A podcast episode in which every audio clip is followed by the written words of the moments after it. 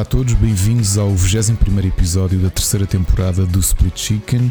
E se têm alguma dúvida que estamos a aproximar-nos do, do dia do juízo final, especialmente para quem nos ouve e tem algum passado cristão e passou os olhos pela Bíblia, no Novo Testamento, o Apocalipse São João, em que diz que Jesus um dia virá, depois dos quatro cavaleiros do Apocalipse abrirem os selos, uh, ele virá com sete espadas na boca e o Sporting estará a 11 pontos do Benfica e a 6 do Porto. Um, portanto, olá isso, Rui. Isso está para aí uma atrapalhada. Há quanto tempo é que não lês a, a Bíblia? Ou, ou, pelo menos não vês o Supernatural que os Winchester já fecharam as portas do inferno e do, e do, do Heaven e, e enfim, já não existe nada dessas coisas. Existe agora a estupidez Pô, humana, amigo. Não há hipótese. Eles podem fazer o que quiserem. Fomos abandonados.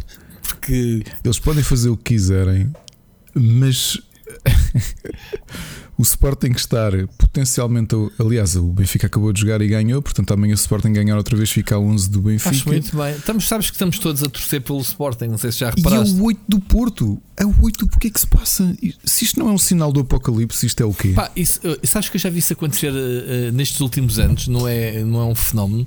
É que tu tens lá um noob, acho que o gajo nem sequer tem curso, né? Ainda. E normalmente esse pessoal dá-se muito bem, não percebo. O que acontece normalmente é que eles este ano são campeões. Para o ano, perdes três jogos seguidos logo no início de, da época e vais embora para a rua e passas de bestial a besta. Pá, isto acontece em todos os clubes. Aconteceu agora com, com o Bruno. Um, como é que é? O, o, nosso Bruno. Como é que é? Agora está-me a faltar o nome. O, o do Benfica, que antes é do Jesus, o Bruno Lage. Bruno Lage, um, sim. E, e, e, ao contrário, veio o Jesus como sendo a salvação do Benfica, ai Jesus, e o ai Jesus agora é capaz também de se ir embora, quer dizer, ganhou ali umas semaninhas ou uns dias de, por estar com Covid, coitado, mas o, o, o nosso presidente já disse ao Jesus: ou faz o um milagre ou vais, vais, vais-te embora. Só que ele diz que é muito caro despedir a Jesus, portanto, é isso, é os bons negócios do futebol. É a única coisa que sei de futebol. Disseste-me que o Benfica ganhou agora e estás-me a dar uma novidade. Não fazia ideia. É verdade, é verdade. Não fazia ideia para quem não anda atento. Agora, uh, estás a dizer que o Armageddon está aí a chegar. Uh, é, é, o, é os vírus, mas ainda faltam os gafanhotos, os sapos. E depois temos que meter umas cruzes. Não sei se te lembras às portas uh, dos primogênitos. Exato. Não é? Sim, uma coisa parecida. Quem viu. Quem viu qual é que era o filme? Sei lá, não era os 10 Mandamentos, era. Era para aí um filme qualquer desses, ou, ou assim. É, enfim, Ricardo, chega de prejuízo. Vamos falar de coisas sérias. Quer saber se está tudo bem contigo, que é o que interessa. Esta está, senhora. Felizmente está, está tudo bem. Tá. E contigo também. Uhum. Estou muito contente. Isto aqui notícias assim curtinhas, assim, um raspanço de, de, pandemia, não é? Parece que finalmente estamos a chegar à semana em que já se é, é? percebem é? os efeito. efeitos da. Yeah. Eu acho que sim, que as pessoas estão-se a portar muito bem finalmente e, e, estamos a ser os maiores. E não, estou a gozar.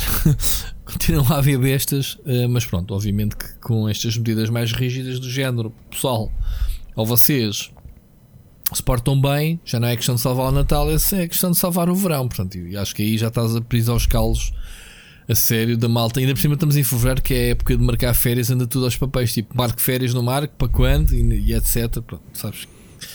E não é só isso, eu por acaso ontem li que pela, pela, pela estimativa que os restaurantes e os cafés vão continuar no mesmo sistema como, como estão uhum. até abril, pelo menos. Pronto.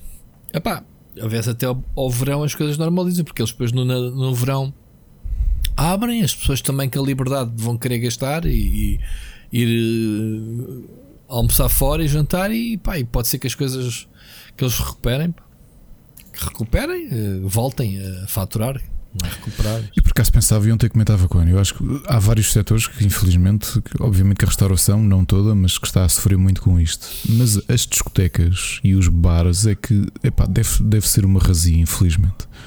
Epá, Epá, é, é sabes, eu gostava de ter que... pena deles, a sério, oh, Ricardo, gostava, mas eu acho que é dos setores que mais fatura.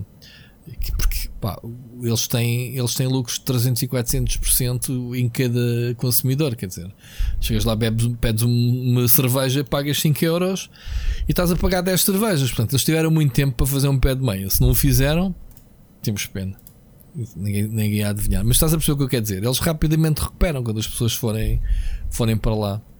Não é o setor propriamente que eu estou com mais pena. Posso dar o exemplo, puxando a à minha sardinha, e já acho que já aqui contei. O meu pai é taxista. Esse sim está parado. O meu pai liguei-lhe ao bocado à hora de jantar. Está hoje, como está todos os dias, cerca de 8 a 9 horas um, à espera para ter um serviço para ganhar 7 euros. Ou seja, o homem anda a trabalhar 11, 12 euros para fazer que 10 euros por dia e que tem que os dividir com o patrão, que ele não é patrão do carro. Portanto, imagina o que é trabalhares um dia todo para trazeres um dinheiro que nem sequer te paga um lanche.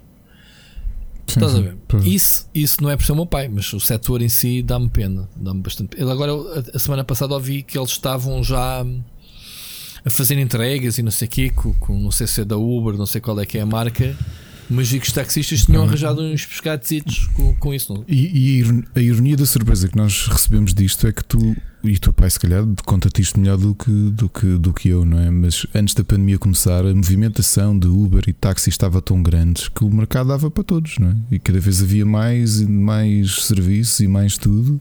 Sim. E acho que estava tudo dá, a faturar. Dá para todos, para quem souber trabalhar. Os táxis não está a grande espingarda. O pessoal agora cada vez mais consegue perceber eh, as vantagens do, do, dos serviços de mobilidade, como o Uber e os outros. Eu, por exemplo, deixei de andar de táxis por uma questão de serem mais baratos e por uma questão de, de uma questão comunidade. de comunidade. Quer dizer, eu, eu vejo sim, onde é que está o carro, não estou à procura de um táxi ou telefonar para um táxi e ainda ter que pagar. Sei quanto, é, sei quanto é que vou pagar logo ao destino, não quer uma, uma lotaria, uma surpresa. Obviamente que os táxis têm Aliás, e não só, olha, eu, no, naquela, na, na, última noite que eu saí, desde que a pandemia começou, não é? Que foi o meu aniversário, a Ana veio mais cedo para casa e trouxe o carro, porque o meu filho já estava cansado, e eu vim com mais dois amigos e fizemos um périplo. Uhum, ou seja, uhum. uh, pedimos um Uber, como havia imensa gente a sair do concerto, aquilo foi no domingo à noite. Pá, não é, domingo à noite não é propriamente a noite mais movimentada da semana, não é? Uhum. Então estivemos para aí 6 minutos à espera de um Uber mas colocámos logo, sentámos, colocámos o final e a meio eu coloquei logo os pontos de paragem. Sim, sim, sim. Das saídas deles, epá, aquilo calculou tudo. Faz, funciona muito bem. Se bem me lembro, até partilhei logo a viagem com eles e o dinheiro foi logo dividido. Ou seja, nem, nem tivemos a pegar em trocos, não fizemos nada, estás a perceber? Yeah. Foi tudo tão prático, tão. Sim. Tão... Pá, é isso, é as carteiras uh, eletrónicas, a pessoa com isso tu rachas qualquer coisa, vais ao PayPal ou MBWay e tal, toma, este é para ti, toma. Não precisas mexer dinheiro, é o futuro, é esse. O futuro é, é o contactless, é, é sem carteira, sem, sem cartões, sem nada. Tens um telemóvel no bolso e fazes tudo. Isso era para aí que já se estava a caminhar e agora com isto da, da pandemia, mais ainda, mais, mais tem acelerado. Eu, eu também tenho, vá, chamemos-lhe familiares, taxistas, a vida toda taxistas, um, quase um tio adotivo, né? chamemos-lhe assim, que também foi taxista a vida toda, portanto já é taxista há 40 e tal anos, deve, ser, deve ter mais ou menos que a idade do teu pai. Meu pai não tem 40 e tal anos, meu pai tem 60 e tal anos. Tem 40 e tal anos de, carre... de trabalho. Ah, sim, ele não foi toda taxista. a vida taxista. Ele foi, Pronto, este, ele foi taxista meu... de fim de semana nos, em pescados durante muitos anos e depois uh, ele trabalhou numa loja de eletrodomésticos. Uh, fazia entregas. Ah, chamamos-lhe tio, mas este meu, este meu tio a vida toda foi taxista pá, e eu no início disto em que ele estava muito contra a Uber, disse pá, o grande problema que eles tiveram, infelizmente, foi terem tido sindicatos como a Antral e afins. Um, mas, que, mas há... que não souberam atualizar o, o negócio. Pois não souberam, mas também não lhes interessou, porque a Antral é uma máfia do caraças. Uh, não sei se tu sabes, mas o, o patrão da, de uma federação Exato. tem montes de carros na praça e, altos interesses e não sei o que, quer dizer, é uma, uma cegada. E Uber, quando a coisa surgiu, lembro-me que ele tinha instigado os taxistas a. naquelas confusões. E também tem lá Uber. E também lá tem. E, e, e ele tinha montes sim. de Ubers. Sim, sim, sim. Uh... Sim. Isso é papa de todo lado, quer dizer, isto é. é, e, eh, os taxistas sempre foi uma máxima do caras. Não vamos falar dos taxistas do aeroporto, que são os, os piores, mas as máfias. Por acaso, meu tio é taxista no aeroporto. É pá, mas o meu pai conta-me, uh, quando ele me ia buscar, ou muitas vezes as viagens, ele dizia: pá, vais para as partidas, nunca vais para as chegadas, que aquilo lá quase que não há porrada para apanhar as pessoas e não sei o quê. E roubam as pessoas, pá, metem, enganam os turistas e não sei o quê antigamente. Agora não sei, está mais apertado agora os, os taxímetros agora estão mais uh, controlados, mas antigamente era uma, uma cena. Agora tens a taxa única, não sei se já se aplicou em Portugal ou não. Como em Madrid e isso, pagas o mesmo, vais para aqui ou vais para Cascais, pagas a mesma coisa. Pagas a taxa do aeroporto. Não sei. Enfim, olha, esta semana estou bastante contente. Tenho voltado às streams e, e tem-me dado um alento muito fixe. Pá, tenho, tenho estado aí com bastante malta. Deixa aqui já agora o convite a quem nos ouve que ainda não, não conheça. Procure o split screen no PT no, no Twitch. É, só tu é que não apareces, tu não gostas de ver gajos a jogar, mas. Não, por acaso este fim de semana, aliás, eu gostei muito de ver o teu tweet a avisar que que, a tua, que os teus streams correram bem. Não foi a avisar, foi a constatar. Yeah, a constatar, sim. E, e, mas eu, eu, passei os, os dias, passei o fim de semana todo mais no sofá com, com os miúdos isso foi e com domingo. e tudo isso. Domingo, giboiar depois do almoço. E aliás, a Ana também fez anos no, no sábado e de, e de sexta, sábado e domingo foi mais. Boa mais com, com calma. Foram jantar fora ou menos ou, ou, não, no, no, na varanda? Não, mas por acaso fui buscar, encomendei um bolo, encomendei um bolo e fizemos tudo aqui em casa, os, os quatro. E está pronto, está feito. Está feito. Muito bem. Então, vamos passar aos temas. Hoje, hoje, não, temos, eh, não temos política nem mais casos de Covid, não há aventuras do Ricardo, não, está tudo tranquilo. Não, não, não. Pronto. É que eu tenho andado aí a ver nas redes sociais só a ralhar, a ralhar, a ralhar e a pensar: olha, agora este vai para, para aqui para o Twitter a, a mandar vir. Uh, tens estado bastante ativo, meu. Não tens? Tenho estado a achar piada do Twitter, justamente porque eu, eu, sei que a malta, aliás, eu fui um bocado impulsionado por vocês vir para o Twitter por causa dos videojogos, mas a realidade é que eu tenho estado muito mais participativo em com comentadores políticos e com políticos do que propriamente. E eles, eles respondem-te a ti quando tu ralhas com eles ou nem por isso? Quando eu ralho, não, obviamente. Então. Obviamente, mas há aqui uma série de pessoas que sigo e que. Eu vi lá um post teu são... e só te respondesse. É, é suposto eu dizer alguma coisa. Yeah, exato, exato. mas achei, acho curioso como é que a malta da política, comentadores e tudo, estão, estão muito presentes no Twitter e portanto há aqui. Uma, por exemplo, uma pessoa muito, muito ativa no Twitter, a Constança Cunhissá, que é comentador, foi comentadora política na televisão e é. E acho curioso depois, claro que ela tem outra escala, não é? E ela quando taga a malta para pa bater, responde-lhe. que é lindo. Exato. Mas estou contente. Mas ao menos não se bate, com... taga-se a pessoa e bate, que é mais giro. Não é? Exato, é mais honesto. É mais honesto. Muito bem. Então, olha, vamos, vamos passar. Tu foste tu que meteste aqui este tema que eu, que eu adoro, não é?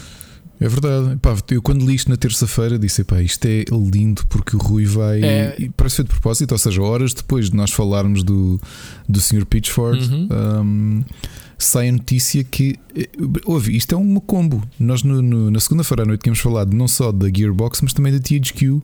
Lembras-te por causa da falência, ter sido adquirido, adquirido pela Nordic. Certo. Isto parece que nos ouviram, porque terça-feira passada saiu a notícia que a THQ Nordic comprou a Gearbox. Uhum. E ao contrário do que posso imaginar, e é irónico porque foi um comentário que eu li muito pelo Twitter, sim, o Ryan Pitchford continua lá. Foi, portanto, eles compraram a empresa e ele vinha, obviamente, agarrado, não é? Não, não, não tiraram de lá. Epá, uh, para mim não me aquece nem me arrefece a notícia, muito sinceramente. Uh, a Gearbox pode ter valor no mercado, tem alguns IPs interessantes e, obviamente, Borderlands é uma, uma cena apetecível. Na minha opinião, o que eles fizeram foi, ok, compraram a Gearbox e agora desmantelam aquela porcaria toda, ficam com Borderlands e mandam Pitchford para, para a reforma. Isto era o que eu faria, claramente era o plano. Mas não sei. Uh, há planos, uh, foi só compra, há valores, ao menos? Não. Hum, por acaso acho que sim. Ok, eu já vi aqui. Tem. Já, não é? Um, 1.2, não é? 1.3 mil milhões é, 1.3 de total, mas é necessário que façam uma performance durante 6 anos de 363 milhões de compensação. Ou seja, eles têm que lançar o Borderlands 4 e 5. Lá está, é a única coisa que eles têm. Eles sugerem, ah, lançou 4 e 5 e está feito. Um, pronto. Agora, tenho muita pena que eles têm um IP que a gente também falou que foi o Homeworld. Um, e até tem o Duke Nukem. Repara uma coisa: é, como, é, é, como é que uh, a Gearbox compra, uh, adquire os direitos do, do, do Duke Nukem e a única coisa que eles lançam do jogo é o tal Duke Nukem Forever que estava a ser feito uh, Forever, estava a ser feito já há 13, 15 anos, já lá não sei há quantos anos. Lançaram praticamente o jogo como estava, uma merda completamente desatualizado, diga-se passagem. e depois a personagem já morreu. Porque ouves alguém falar em Duke Nukem neste momento? Quer dizer, não, não, não se ouve falar. Quer dizer, compraram um franchise para, para fazer aquilo que fizeram, que era, epá, isto queria, man. Isto é daqueles jogos tipo. O. Como é que se chamava? O, o rei que desapareceu no nevoeiro, o, o Dom Sebastião. Uh, de repente lançamos isto, nem que seja uma porcaria qualquer, e isto vai vender bué, porque o pessoal está à espera deste jogo há bem de anos. Estás a ver? Não sei, eu, por isso é que eu testo a Gearbox, acho os gajos um oportunista, é, um estúdio que só é mercenário. Eu, a palavra que eu gosto de chamar é mercenário. Eles são os mercenários do caraças. Eles fazem conversões de jogos, ok? Tem dois ou três IPs, eh, só um é que presta, que é o Borderlands, pá, porque o Brothers in Arms é, é. Já ninguém se lembra disso até. Nem sei se o IP deles é da Ubisoft, sinceramente. Hum, tem aqueles mais dois jogos que lançaram agora, né? o para a PlayStation 5 que vai ser esquecido daqui a um mês e aquele que foi cancelado os servidores a outra semana que eu também já me esqueci o nome. Yeah, é, Sim, o Battleborn e o, e o Godfall. Godfall. Yeah, é, é, é, as merdas de jogos que eles têm, são isso. Uh, pensar que este tipo trabalhou na Valve, trabalhou no Half-Life e depois fez, quando, quando saiu, fez as duas primeiras expansões. Uh, lá está, a aproveitar sucesso o Blue Shift uh, e penso que outra, outra expansão, não tenho a certeza. Pá, e acho o estúdio uma porcaria. Compraram, pá, isto é uma pipa de massa, 1,3 mil milhões, uh, mas pronto, é o valor. É, o, é um valor de quando se quer comprar assim um tubarãozito, não é um tubarão grande, mas um, um peixite, vá, um, um limpa-fundos, vá, um girino, uma merda, pronto. que eu acho Desculpa, mas a Gearbox é o único estúdio que já parece anedota. O pessoal, e tu sabes, goza com isso, mas é mesmo. É, eu também exagero, é verdade, mas eles são uma tanga. Não sei o que é que. Só agora, agora um desvio brutal da conversa, mas há bocado estás a contar se tinha aventuras de Ricardo e não tenho. Uhum. Mas tenho que dizer um desabafo. Nós, no meio desta brincadeira, já estamos quase há um ano uh, nisto, não é? Há um ano de quê? Tu, e, há um ano fechado ah. e sem contacto uns com os outros. Essas coisas Mas que era um ano de podcast. é que já, já estás quase em dois. Não, mas, mas uh, está para breve o episódio 100. Tu é que estás a contabilizar isso. Outro dia estávamos a falar. Sabes que eu nesta última live fiz uma. Fizeram-me uma pergunta se, oh, Rui, tu podes divulgar os números de, de, de, das audições. Havia pessoal mesmo interessado genuinamente uhum. no nosso sucesso e, na, em, que, em que a gente, uhum. no, não é no nosso sucesso, que a gente tivesse sucesso e que tivesse mais pessoas a ouvir. Sim, e perguntaram. Eu disse: pá, não tenho problemas nenhums e mostrei-lhes uh, o back-office de lá do. Tu, nem tu sequer vês. Muitas vezes, quando tu me perguntas os números, eu porque eu estava a dizer, nem eu nem o Ricardo nos interessamos muito pelos números porque a gente faz isto, pá já faz parte do nosso cotidiano. Eu, e, e, como não temos fazer exato, também, e como não temos aspirações de ganhar dinheiro, porque isto, eh, ao que parece em Portugal, não é monetizado o, o Anchor, pelo menos, não nos interessa, sei lá, não, se é por é um, se é por 100. Assim, obviamente, eu não sei, eu acho que um dos podcasts mais ouvidos de Portugal eu sigo, que é o. É o Fumega, né? Não, não ofende do, do Daniel Oliveira, é um dos mais ouvidos. Daniel Oliveira, que é da SIC? O Daniel, não, o Daniel Oliveira, que era do Bloco de Esquerda e é comentador ah. da e é, tem, tem, participa na SIC, participa no público, Sim, participa e então? nisso tudo. E estás a, a falar de um podcast em que nas presenciais toda a gente foi lá, não é? E o António Costa também foi lá, é outro, é outro patamar, não é? Mas eu estava a achar curioso porque ele tem não só o Spotify, presença no Spotify, mas tem presença no Mixcloud, que é lá principalmente que ele, que ele publicita o, o podcast dele. A parte curiosa que eu estava a reparar, o, último episódio dele já tinha para aí uma semana, ou quase uma semana, e no Mixcloud tinha 289 audições. No Spotify deve ter muito mais. É, é Mas ser. ainda assim achei curioso. A sério? Uh... É que eu estava a dizer eles, eu não tenho. Eu, estava, eu disse mesmo, conversa frontal e aberta, e podemos aqui. Eu posso. Também não tens ponto de comparação. Posso, não, não tinha ponto, de, porque ao contrário do YouTube que mostra as views que os vídeos têm, pá, eu estava-lhes a dar o exemplo, pá, sei lá, podcasts que eu gosto, como o Super Papo Seco como uh, o N3Cast, não sei o quê. Epá, eles não divulgam números, ninguém tem de divulgar, a gente também não, não costuma divulgar, mas não tenho problemas de dizer quem nos pergunta, porque cá, o que é que interessa? Quantos, quantos temos? E disse-lhes, e mostrei, aliás, não lhes disse, eu mostrei-lhes a lista dos episódios com, com as audições à frente. Epá, e temos muitos episódios a ultrapassar as 300 audições. Pá, que eu acho que é bué mesmo. Lá está, não tenho termos de comparação. Uh, mas pelo menos. Tu estás-me a dar, tu estás a dar estes números e eu não sei. E tu não sabes. Eu estava surpreendido de ver o Daniel Oliveira que, que está no Patreon novamente. Pá, estamos a falar um podcast com uma dimensão certo. que o Primeiro-Ministro vai lá, certo. não é? Quer dizer, se, nós, se, nós mandarmos um mail ao António Costa, olha, isto, temos um podcast que é o Split Chicken, ele, que ele nem, nem bate na trave. Certo, certo. É engraçado. que no Mixcloud tem 289 audições com uma semana. Epá, novamente no Spotify, se calhar aquilo bate. É, é. Uh, e eu também vi que o Patreon dele também não é muito caro, porque aquilo é totalmente. Ah, mas só houve quem paga o Patreon. o Patreon? Não sei que conteúdo é que tem a mais. Eu acho que não há conteúdo a mais. O que o Daniel faz é mesmo o Patreon servir para manter o programa vivo. Pois era o que a gente deveria fazer, não era? Mas lá está. O, eu, eu acredito que o Patreon eu tenho um Patreon, pronto, associado ao canal, associado aos projetos. Tento encontrar formas de, pá, de recompensar o esforço e o apoio extra. Ainda não consegui algo que fosse fazível de forma consistente. Mas acho que vamos ter aí hoje uh, sugestões sobre isso. Uma das mensagens, pelo menos. Um, agora, uh, certo, a gente também deveria fazer qualquer coisa, mas lá está. Uh, e este aqui não, não, não faz sentido estarmos a colocar nem Patreon nem nada. Uh, Estavam-me a sugerir, ah, porque é que tu não. O, o pessoal do Patreon manda-vos mensagens? Não, porque já mandam abertos, não precisam de Patreon para nada é disso, não, não, não é por aí. Uh, Se isto um dia acontecer, eu preferia que fosse uh, as pessoas quererem ajudar, ajudar por si. Por ajudar. Exato. É esse, é esse, é esse basicamente. Olha, é um bocado o sistema, um bocado o sistema aquilo que eu te disse em relação ao League of Legends. Há muito tempo não gasto lá dinheiro, mas durante muito tempo, tanto, tanto eu como a Ana e como o resto do pessoal, yeah. dávamos dinheiro ao League of Legends do género. O jogo é gratuito. Divertes tantas horas com o jogo, não é? contribuíste. É isso, é isso, Pronto, isso é o que eu, eu também digo às pessoas. E aliás, uh, posso dizer que na última live tenho um objetivozinho porque é comprar uma, uma câmera como deve de ser. Pá, já desde que abri o canal nunca tive uma câmera como deve de ser. E acho que chegou na altura de, de ter uma câmera e pedi, fiz um, um pedi, fiz o, a barra de, de objetivos e não sei o quê. Epá, e o pessoal começou a colaborar assim do nada. Estás a ver? A sensação de, das pessoas quererem uh, colaborar só uhum. porque sim, pronto, porque Uh, todo o dinheiro que eu ganho nestas coisas é para melhorar os setores, porque a gente precisa sempre de qualquer coisa. Pá, e tenho feito investimentos. Estava a dizer que ainda agora tenho uma encomenda do Amazon de 100 e tal euros para vir entre um tripé, mais um, micro de lapela e mais umas coisitas. Ah, pronto, tecnologia é cara, não é? A pessoa não, não faz isto por menos.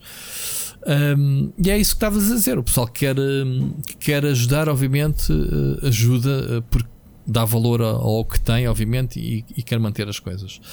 Mas pronto, adiante. Um... Ah, mas estava-te a dizer, então já estamos quase um ano disto. Uhum.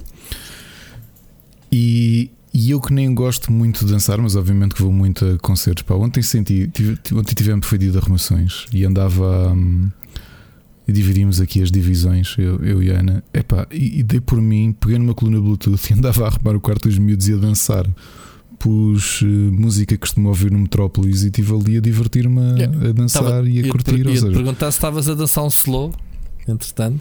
Não, não, não, não. Mas quem estivesse a ver de fora, pensou: olha-me aquele otário de Rob ia dançar a arrumar a casa. Man, Espero que não tenham filmado, porque isso deve ser das tu, coisas tu mais. Tu não sabes as palhaçadas que a gente faz no nosso íntimo, portanto, eu, eu, eu sou um autêntico palhacinho aqui em casa, portanto, acredito que sim.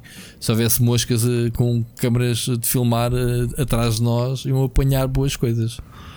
Mas estava curtindo por cima, pá. No outro dia pus-me a pensar: olha, uma destas noites, calhar se, se ficar aqui sozinho, em vez de ir jogar League of Legends, ponho um, um headset Bluetooth, ponho, faço uma playlistzinha de, de, de discoteca, Metrópolis, slow, nem esteja aqui sozinho, saco meu, de um pegas copo uma, e vou... uma vassoura e vais mamar na boca da vassoura. Não, não vou. Com caneco, esquece. Já nem penso lá sobre isto. Já. Depois ficas com farpas na língua, não sei o quê, nem pensar nisso. Sírio, olha aqui conhecido para ti. Olha. Muito bom. Olha, mas já falando, falando nele, ainda bem que ele manteve, respeitou, pelo menos até agora, o pedido de não utilizar o meu, o meu fritance no outro dia quando estava mesmo chateado. Está guardado, não está, sei, está guardado no cofre. Não, não sabes um quando dia. é que vai ser o ser mix. Já temos saudades, Exato. por acaso. Próximo single aqui do canal. Muito bem, adiante. Hoje vai ser, um, vai ser praticamente um podcast de, de pique-pique, porque não há assim grandes, uh, grandes cenas. Vamos ouvir já a mensagem do. A primeira mensagem do ouvinte. Hoje temos quatro mensagens. Uh, temos a mensagem. A primeira vamos ouvir do Oscar Morgado. ok? E vamos ver se temos temas a serem lançados. Bora lá. Saudações galináceas. Agora, face ao vilipêndio que sofri na edição do último podcast, uh, decidi tirar o carro, agora sim de propósito e não por fazer uma tarefa essencial, dar uma volta ao quarteirão e gravar a mensagem de propósito dentro do carro. E enquanto estivermos em confinamento, uh, penso que farei isto sempre, darei sempre uma volta ao quarteirão para que vocês ouçam a mensagem dentro do carro. Dito isto, hoje não vos trago uma pergunta, mas um tema de indústria que tem faltado alguns. Uh, todos saberão o que se passa com a escassez de matéria-prima que tem afetado a produção de, das consolas de nova geração. Uh, andei só a investigar um pouco sobre isto e descobri que uh, no que toca aos players de, de, fabrico de chips no mercado, existem meia dúzia, quase todos na Ásia, ou pelo menos outsource na Ásia. Uh, o maior de todos eles e que representa metade do mercado de produção uh, está em Taiwan, uh, é do qual a Apple é o principal cliente e pelo que eu entendi já começaram algumas, já começou a haver alguma escassez o ano passado. Um, motivado primeiro pela cada vez maior procura depois da pandemia de, material eletrónico no geral e de entretenimento. Uh, o que acontece é que no início da pandemia, pelos vistos, pelo que eu consegui perceber, uh, a indústria automóvel retraiu-se imenso nas encomendas de chips para, para estes produtores. Uh, isso fez com que estas fábricas se reprioritizassem para os outros clientes maiores, como a Apple, a Huawei, Uh, que esta última então que inclusive essa embarcou alguns chips uh, por, por, pronto, por, por natureza do, dos embargos americanos do, do, tempo do Donald Trump. Um, pelos vistos a, a, oferta destas fábricas, a oferta produtiva não só leva anos a planear uh, como requer muitos milhares de milhões de, de, dólares para, para investir e portanto a retoma de, das encomendas após aqueles dois primeiros 3, 4 meses da pandemia foi mais rápida do que estas empresas estavam à espera, o que significa que as, as fábricas não deram vazão, vazão à produção. Uh, os grandes players como a Apple, a Huawei, a Samsung, etc., continuam a dominar o grosso das encomendas e de resto, todos os problemas que a pandemia trouxe em termos de, de eficácia produtiva, especialmente em fábricas, não há teletrabalho, obviamente, uh, complicou bastante uh, a, a, capacidade de, de, oferta produtiva deste mercado e que, portanto, acho que ainda vamos continuar a ver isto durante uns meses.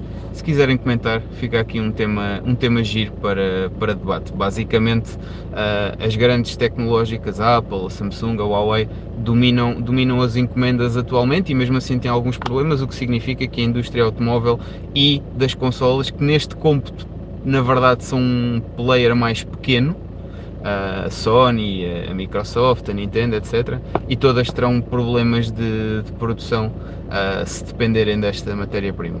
Vamos para a semana. Muito bem, grande tema, sim senhora. Tema muito técnico, mas. Agora percebo porque de o Oscar, o Oscar hoje começou a falar comigo no, no WhatsApp e veio abordar a questão do, dos, do, das, do shortage, da falta de stock de PS5s e de. Mas uh, e de notaste se ele estava no carro a falar contigo ou não, não percebeste? Não, porque era, era por chat, porque não dava para, para, para Já, já viste que o pessoal fica. Ele ficou milindrado com o que dissemos. Ele agora, só para bater o pé, eh, todas as semanas vai mandar uma mensagem a dizer que está a andar de carro.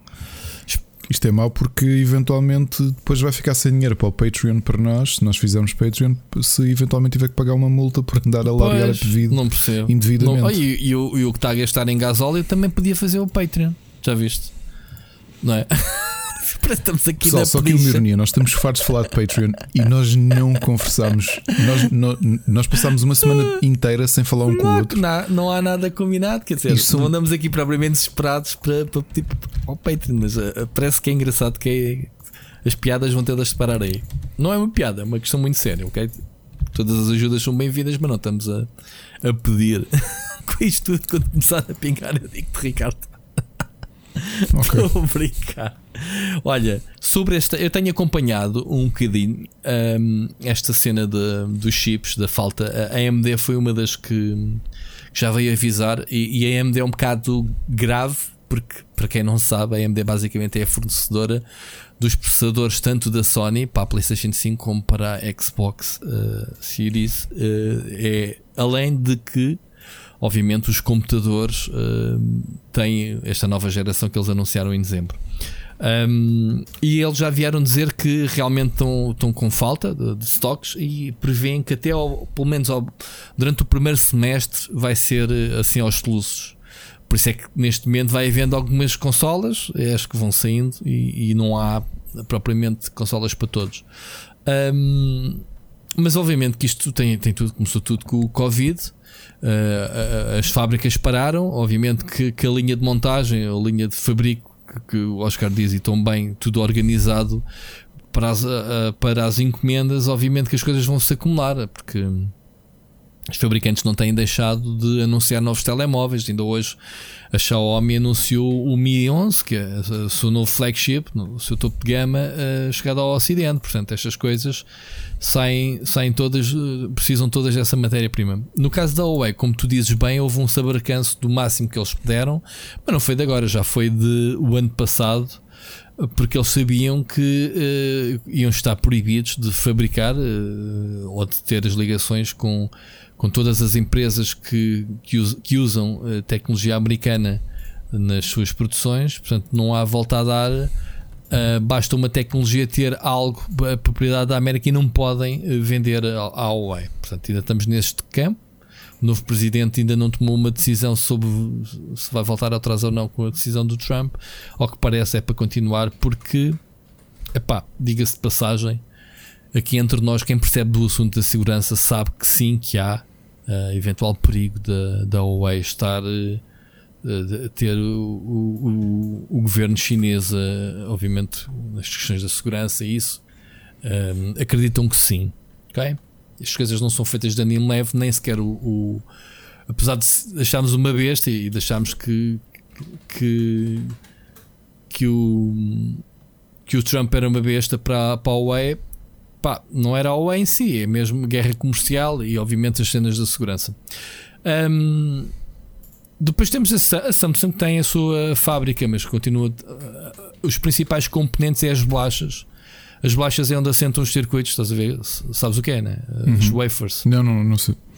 Ju... Está só de que do, dos, do, das placas de circuito? As placas de sim, os chips. Os chips têm uma sim. bolacha que é onde assentam os transistores, uhum. né? onde, onde tudo assenta. É, mesmo isso está, tá, há, há, restrições nisso e nos, nos subtratos, obviamente, para, para, fazer, para fazer essas cenas. Portanto, as coisas hum, parece que vão normalizar entre o segundo semestre de 2021 e, obviamente, 2022. Isto também depende agora deste confinamento, o que é que vai editar, não é? Não sei. Não, as empresas, entretanto, estão mais preparadas. Estes meses todos eh, serviram para as fábricas se prepararem para para se automatizarem muitas funções, tipo, pá, dinheiro que estavam a perder com a falta de produção por causa de falta de mão de obra. Há muita gente que vai ser substituída por máquinas. Há muitas fábricas que aproveitaram. Lá está, já ouviste falar na aceleração da digital, né? Portanto, isto, indústria 4.0, tudo mais otimizado, inteligência artificial, cloud, etc, etc. Está a ser. Eh, as fábricas estão a ser eh, atualizadas, que é para depois havendo outra crise como esta, ou as coisas continuarem este ano como tem sido no ano passado, as empresas estarem mais preparadas para, para isso. Pá, não sei o que é que diga, Oscar. É, é, é, tu constataste algo que é, é, é a realidade. Uh, falaste muito bem da indústria automóvel. Como é que a indústria automóvel se mete nisto? E estamos a falar de uma indústria automóvel. Repara, a matéria-prima agora é, é está, estão outros players a, a querer a querer bocanhar a, a, tecnologia, porque os carros elétricos é tudo digital, é tudo material dos computadores, portanto, é tudo aquilo que, que, vemos nos telemóveis, nos tablets, isso estão nos carros. E, e, e considerando que a indústria automóvel, durante o isolamento do ano passado da, da pandemia de 2020, parou, estagnou, os stands não, fecharam, não vendem carros, obviamente, as pessoas não, não vão para comprar carros, como é óbvio, não é, Ricardo? Quem se safou muito bem foi exatamente eh, a indústria dos carros elétricos, porque não está dependente de, de motores, não está uh, dependente de, de, de, combustíveis fósseis, é tudo à base de, de software, mais que tudo, estás a ver? E, e nesta nesta no Web Summit isso tive a oportunidade de assistir a alguns talks sobre isso sobre as conduções autónomas e isso tem, acelerou bastante e, e, e subiram bastante. Tu viste a Tesla, vês a Tesla, não é? Que é uma empresa que de um ano para o outro, 2020, tornou Elon Musk a pessoa mais rica do mundo. Sim, sim. E, e, e, as ações da Tesla dispararam. Há um ano atrás não se previa isso. Quer dizer, eles, eu, eu contei-te isso aqui, já contámos aqui isto, que o objetivo dele para a empresa foi batida num ano no plano dos valores que ele já está a roçar eram previstos só para 2027, ou que era uma coisa assim absurda. Portanto, ele em 2021 já, já traçou os objetivos, antecipou os objetivos em 5 anos. É monstro, não é? Uh, e ele para ter destornado o Jeff Bezos em termos de, de valor, não é? Um, vale muito. E estamos a falar, obviamente, da Tesla, que são carros elétricos desta nova geração de automóveis.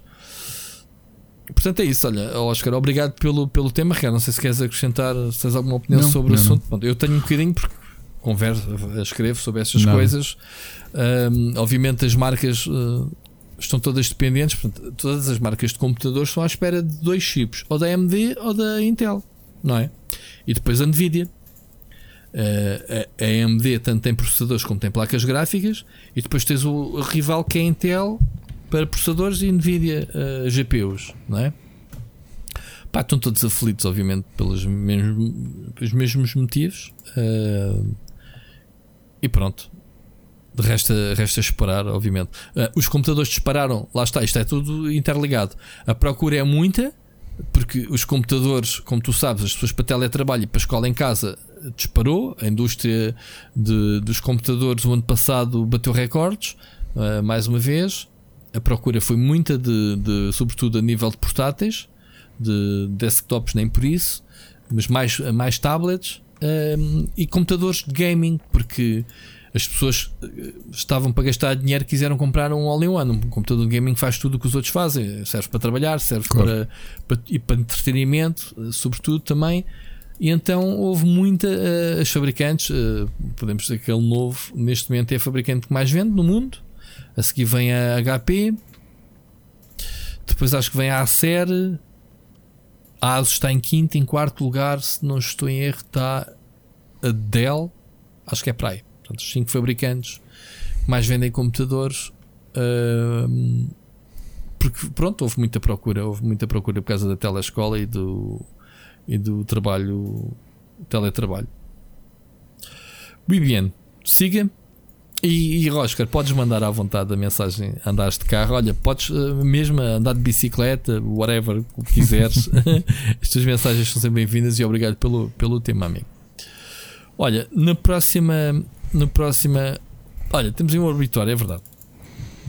Nossa. Pois é, dia 5 perdemos um dos um histórico do cinema, Christ... o uh, Christopher Plummer, hum. que hum, para a maioria das pessoas é conhecido como, como o protagonista da Música no Coração música no coração, uhum. mas que teve uma longa carreira. Uhum. Aliás, tem, tem alguns achievements curiosos. É que foi a, o, a pessoa mais velha a receber um, o Oscar de melhor ator secundário em 2010 no filme Beginners okay. e em 2019 aos 88, uh, substituindo o Kevin Spacey, uh, para quem não se lembra, uhum.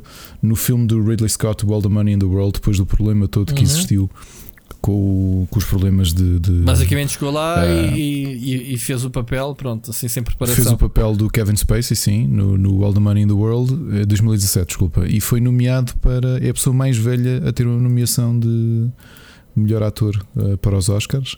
E morreu dia 5, depois de uma queda, aos 91 anos, ainda com uma carreira ativa. Foi de queda, no, no eu não sabia qual é que tinha sido a causa de morte. Sabes que agora qualquer pessoa que morra, a gente quase dá com uma de querida até, até contrário Sim. que é Covid, né? A gente já. Mas. E que por acaso ia começar, uh, estava em lockdown porque Uh, ele não só ia regressar a uma série que estava a fazer, que é o Departure, uh, que estava, ia para a segunda season. Uh, a série estava, estava adiada, estava agora parada, não é? A gravação por causa do, uhum. por causa do Covid. Mas que já tinha papel para o próximo filme que ia começar a ser filmado este ano. 89, a nova ele, adaptação do King Lear. Ele ia ser o, é, é o protagonista do Departure? Diz aqui. É, sim, exatamente, exatamente. É o protagonista Mas ainda fizeram uma, fizeram uma season ou ia começar a gravar? Ia começar a gravar a segunda season. Então agora como é que fazem isso? Have no idea. Destes nós uh, são tramados. Não, à parte, coitado, do senhor ter uh, falecido.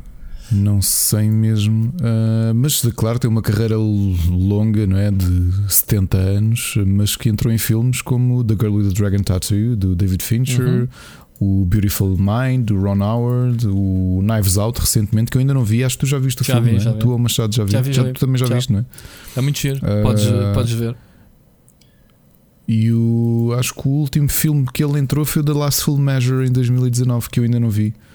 Um, e, e pronto, que ele também protagonizou, tinha aqui uma longa carreira e infelizmente morreu, mas fica, fica a sua obra. Muito bem, muito bem é realmente triste uh, vermos. Epá, eles, ao fim e ao cabo, a primeira reação é ah, ele também já era velhinho, quer dizer, é a primeira cena, mas a gente pensa que estas pessoas vivem para sempre, né? Os nossos ídolos, as nossas as pessoas. Não, e não é só isso, quer dizer, tu, tu olhas. Uh, no outro dia lembrei-me que a, Betty White continua a ir para as curvas com 99 anos, pá, não, não é brincadeira, não é? Certo, é isso que eu te estou a dizer. Este, estes velhotes muitas vezes enterram outros filhos mais novos, lá, é, é outros isso, velhos de 70 é anos. Um velho de 70 anos é um velhote, quer dizer, não é? E tu, se morrer de causas naturais, quer dizer, 70 anos não é assim um velhote. Atualmente, antigamente sim. Atualmente já, é, já se vê mais juventude numa, num homem de 70 anos, não é? Eu espero que sim. Quando lá chegar, que mantenha. Sim, mas olho para o meu pai, viu, que tem viu, 60 viu e o caso de Betty White e, e acho com cara de puta ainda, meu pai. Portanto, viu o caso da Betty White que tem 99 anos e ainda há dois anos entrou no Toy Story 4 e este ano vai entrar no. no qual é que é o boneco? No TV Dela, movie. qual é. A Betty White, não estás a ver qual é? O boneco, qual é o boneco que ela faz do Toy Story? Eu acho que é aquela. Hum, aquela. Hum, aquela boneca velhinha que é a Betty White, que é baseada nela. Hum. Epá, mas houve. E, e, realmente é assim, tu pensas na, nas Golden Girls, não é? Que, que, foi a série que a notabilizou e ela já enterrou toda a gente. Vieram os outros todos? É pá, pois, que, que, a série era sobre velhotas. sabes, como é, sabes como é que se chama em brasileiro essa série? Coroas qualquer coisa. Não, não? super gatas. Hum. Ou menos em, tá em Portugal eu sempre conheci com sarilhos com elas, ok. Ok? Lembras-te? Uh, mas em brasileiro, super gatas. Estou a ver aqui agora no, no Wikipedia. Muito bom. é verdade, ela enterrou as colegas todas do Golden Girls. Pá, é. A Beatrice Arthur, né? Pois são todas velhotas, já faleceram. Aos 86, não, não, não foram jovens. Já faleceram. Temos pena, realmente. Muito bem, vamos avançar para coisas mais uh, felizes ou não que este, este episódio está tá a ficar triste. Foi começamos com a, Gear, a Gearbox, triste, triste, triste. deu logo um mote, deu logo um mote para Sabe o que é que nós vamos descobrir, pessoal? Que o Parreira andou a investir uh, o dinheiro do Patreon dele do split screen a comprar ações da Gearbox. E agora vou ganhar mais dinheiro, que aquilo agora vai valer Exatamente. muito. Não, mas se tivesse que investir dinheiro, era tipo há uns meses atrás na GameStop. Ou então, ainda melhor, há um ano atrás vendia a casa e comprava ações da. da ai caraças, da Tesla e agora estava muito bem, não era? Mas pronto, a gente não adivinha, não adivinha, por isso siga. Bom, próximo tema. Este, este é, é giro, é, é, é giro que é um, é um caso de Uh, um estúdio indie, neste caso o estúdio de, de Ori, uh, como é que se chama? O pessoal da Planet, não, se chama o estúdio. Deu-me aqui uma branca. Moon Studios. Moon Studios, exato. Um, o seu, o seu, o seu game director, vá lá, o Thomas Mauer, de, que é CEO também da empresa, da Moon Studios, uh, conhecido por, obviamente pelo Ori, os dois Oris, veio criticar pessoal que não sabe estar da indústria Uh, pessoal que, agora a propósito do Cyberpunk, que mente descaradamente, um, promete mundos e fundos e não cumpre. Mas ele, é engraçado que ele não aponta, não aponta dedos uh, apenas ao Cyberpunk, mas sim à malta que passa a vida, a carreira a mentir. E, e estamos a falar do Peter Molyneux e achei piada porque eu conheço o Peter Molino pessoalmente numa das suas sessões de sonhar eu acho que o homem é um sonhador, acima de tudo, de prometer mundos e fundos e depois nunca cumprir. É mesmo típico dele. A gente já nem levava a, a mal. E depois tiveste no caso do No Man's Sky, o Shimmer Ray, foi outra pessoa que ele uh, deu target de dizer: é pá, você vem para aqui com mentiras enganos uh, a falar e a vender de, de features que não existem, uh, fazer com que os jogos fiquem overwiped e fazer, obviamente, obviamente, fazer os jogadores de parvos. Portanto, e depois criticou no meio disto tudo os jornalistas que embargam nisto tudo e, e olha, e, e siga, e dão razão ele tem, ele tem, obviamente, um ponto de vista bastante válido, não é? Portanto, um, é, é, é, fácil um estúdio, quando está na moda de cima, criticar outros. Portanto, os Oris são jogos. A postura está correta, atenção, os Oris são espetaculares os jogos e acho que o estúdio é um dos estúdios. Não sei se tu sabes como é que é o modus operandi da, da, da Mundo Studios, Ricardo. Estes, estes, estes tipos já trabalhavam em confinamento é o único estúdio no mundo que trabalhava em confinamento antes, do, antes sequer de haver pandemia. Este estúdio é formado. Tu, tu, já, tu já falaste aqui deles, Falei, é? eles, eles, estão, eles estão todos, todos divididos. divididos. pelo mundo inteiro. Ele, ele foi buscar uhum. os melhores tipos e criou uma filosofia de trabalho uh, completamente centralizada em que cada um trabalha onde quisesse. E conseguiram arranjar, tiveram que tempos a arranjar, obviamente, uma fórmula que funcionasse, fusos horários, eh, horários das pessoas, para cada um tem módulos com objetivos, cada um compra a sua parte, tudo encaixa no fim. Resultou para o primeiro jogo com. Não sei se eles no primeiro jogo tinham uh, cerca de 30 ou 40 pessoas que fizeram o primeiro hora e depois o budget para o segundo jogo eles já tinham um cacho com umas 80 pessoas e a filosofia manteve-se. Ou seja, a Moon Studios basicamente deve ser a casa dele. A ver? Do, do, do céu do estúdio. O resto da malta está pelo mundo. Eles têm pessoal em todo lado e é um case study, é um muito interessante olhar para este estúdio antes da pandemia e olhar agora para as empresas que estão todas a patinar para trabalharem exatamente neste. É um case study. É olhar para um, para um estúdio, está bem que é um estúdio indie, digamos assim. O, os Oris são, são, são jogos muito bons, excelentes valores de produção, mas ainda estão encaixam naquele estigma de jogo indie, né? Se bem que a Microsoft anda lá com, com dinheirinho para ter aquilo exclusivo. Não sei qual é que é o apoio da, Microsoft neste caso, mas eles vêm agora nesta posição, eh, nem sei de onde é que ele veio do nada, dizer que o pessoal eh, da indústria eh, pá, ser incorreto. O que é que tu achas? Achas que, o, que, o, tem toda a razão? Não tem? É fácil apontar estes dois ou três alvos porque são basicamente lógicos? São, são fáceis, é. não é? O Sean Murray, então, coitado, acho que teve ali um ano e tal. Eu não sei como é que o tipo não se foi abaixo mesmo, tendo em conta. Eu continuo a achar, já disse, já disse isto aqui várias vezes. O grande problema do Sean Murray é que foi muito mal assessorado. Uh, aquele tipo de pessoas que não deveria ser. Uh, ele, ele, não, ele, deve, ele deve ser um ótimo gestor, acredito eu. Um quem, ótimo quem, criativo. quem? O Sean Murray, sim. O, o Sean Murray, sim. mas que não tem não deve ser spokesperson. Há pessoas que não Mas devem ele, ser spokesperson. Eu já tive com ele também. Olha, curiosamente, dos dois, eu já tive com eles, o Peter Molino e o Shim Murray. Shim Murray disse: Eu sinto mal estar aqui. Eu, eu quero é estar na minha cave a programar. Yeah. Meteram-me aqui. Yeah, porque, repara, o estúdio é pequeno. Eram, na altura eram três pessoas. Se eles tinham feito só o Action Hank, né? não. do Action Hank o No Man's Sky. Não, não, tinham feito aquele, acho que era aquele de motas side-scrolling. Não era o Action Hank, não era? Action, Action Hank? Hank? Não me lembro. Era um jogo de motas, tipo. Não era, um jogo, não era jogo de corridas. Não, não era, o Action era... Hank. Não era o Action Hank. Espera, estou a confundir. No Man's Sky, como é que se chamava o. Eles fizeram assim um jogo tipo Action Era o Joe Hank, Danger. John Danger. Sim, Joe Danger, Pronto, é isso. É um jogo de motas. É um, yeah. um, portanto, eles sempre foram. Sim, mas passas do Joe Danger para o No Man's Sky é tipo. Yeah. Eles sonharam muito alto. O, o, problema disto foi a Sony, que na altura apoiou-os, não ter feito um, um bocado de PR diferente. Portanto, eles sempre foram. Eram quatro pessoas, ok? O No Man's Sky foi feito por quatro pessoas, portanto, um estúdio super indie.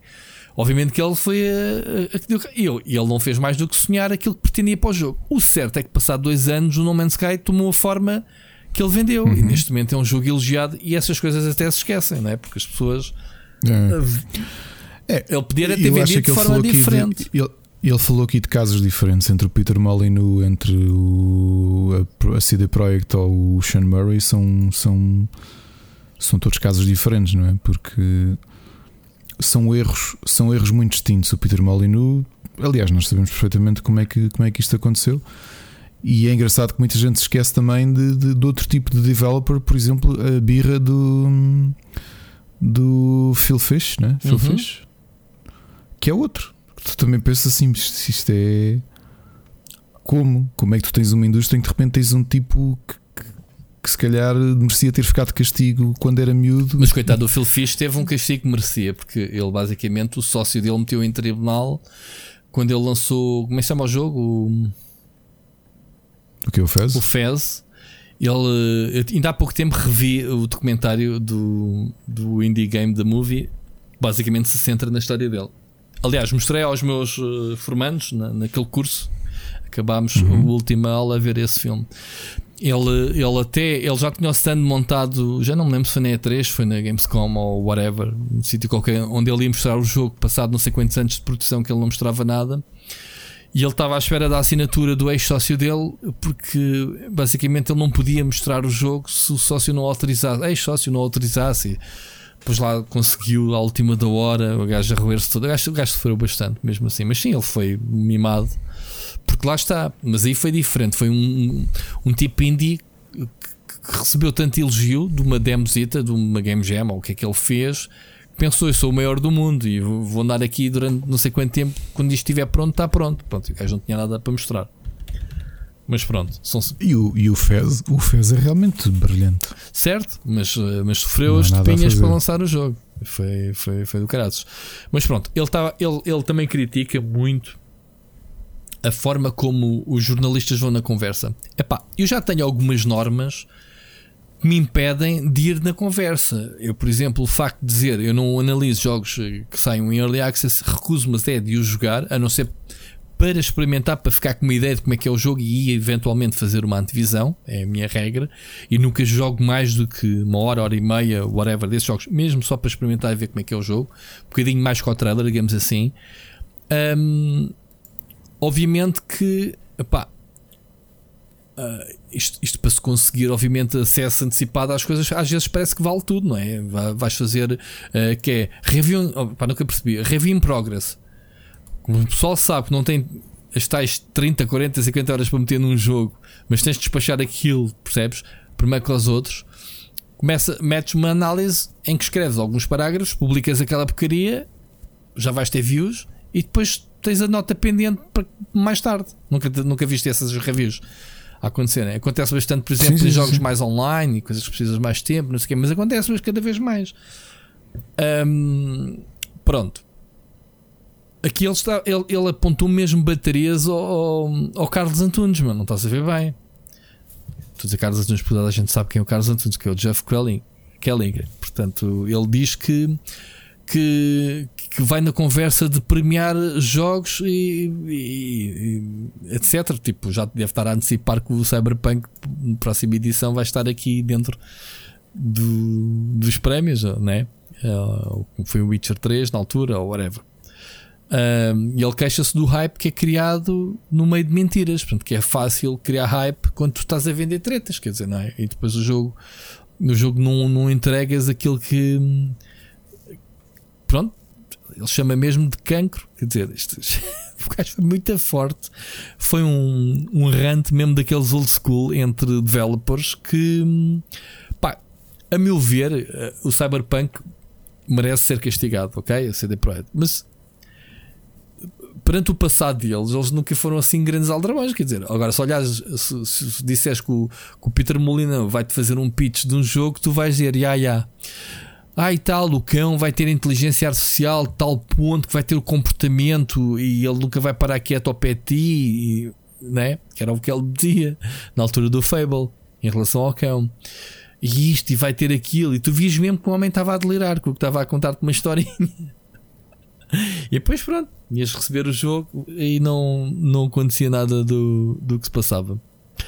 Um, mas pronto, ele, ele continua. Pá, o discurso dele é sempre a, picar: tipo, não pintem o quadro que não, não vão poder entregar. Uh, just don't fuck lie to me. you're fucking over gamers, you're fucking over journalists. That should know better, so shame on you. And you fucking over other developers. Ou seja, o gajo foi mesmo bruto. Ok? Foi mesmo bruto com, dando estes exemplos, metendo este pessoal mesmo todo na, na, na cepa.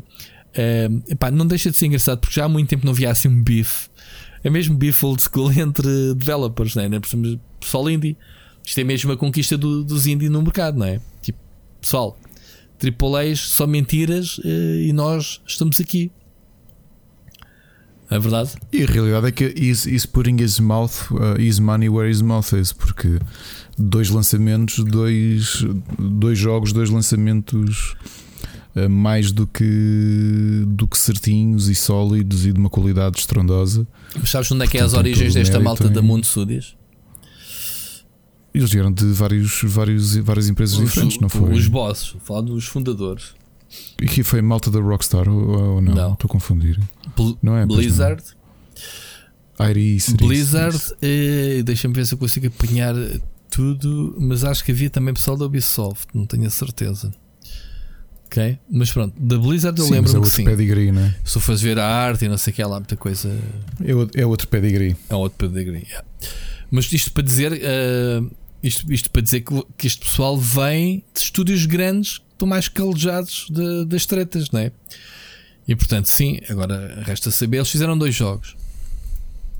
E eu acho-os lindíssimos. Agora quer saber é no futuro o que é que o estúdio vai fazer. Se vai continuar a, operar da, da, mesma forma. Uh, pronto, essas coisas todas.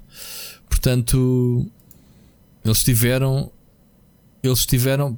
Pronto, uh, o fundador, vai lá, digamos assim, na Blizzard, o principal. Estava aqui a ver se havia mais algum que, que viesse tinha a sensação.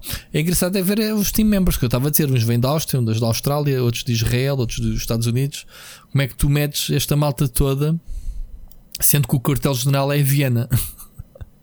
ok? Na Europa, portanto, este, este tipo está a gerir pessoal na Austrália, nos Estados Unidos. Imagina como é que é isto em termos de fuso horários. Este empresa deve trabalhar 24 horas por dia. Loucura, porque... Tem que estar muito bem organizados para conseguir. Exatamente, por isso é que é um case study. Estes tipos de trabalhar em teletrabalho desde sempre uh, como eu te estava a dizer ao bocado, uh, eh, 80 pessoas para o, para Ori 2, o Blind Forest, vindos de 43 países.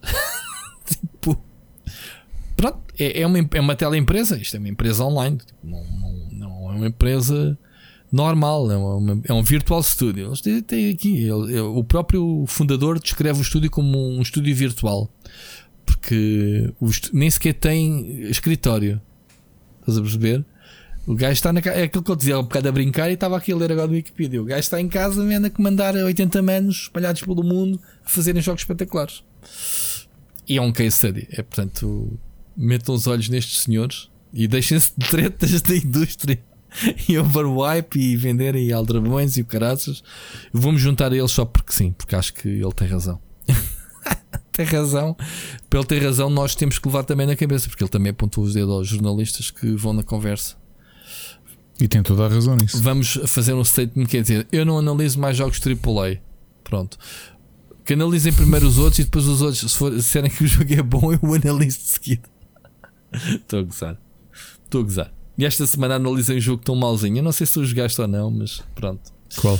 Uh, Werewolf. Ah, o, Werewolf. Contei-te. Não, não, jogaste a jogar. Se faz porque eu avisei-te. Não devia ter dito nada. Até que és o homem dos lobisomens. Mas pronto. Bom. Próxima, próximo pequeno assunto. Um, que também não é um assunto muito grande. É só um statement que parece que a Konami eh, começa a dar sinais de vida Uh, ou poderá dar sinais de vida e, e começa a ver no meio do nevoeiro. No meio do nevoeiro, exato, há uns zunzuns que o Silent Hill poderá estar, sei lá, não sei se é uma máquina nova do Panchinko ou.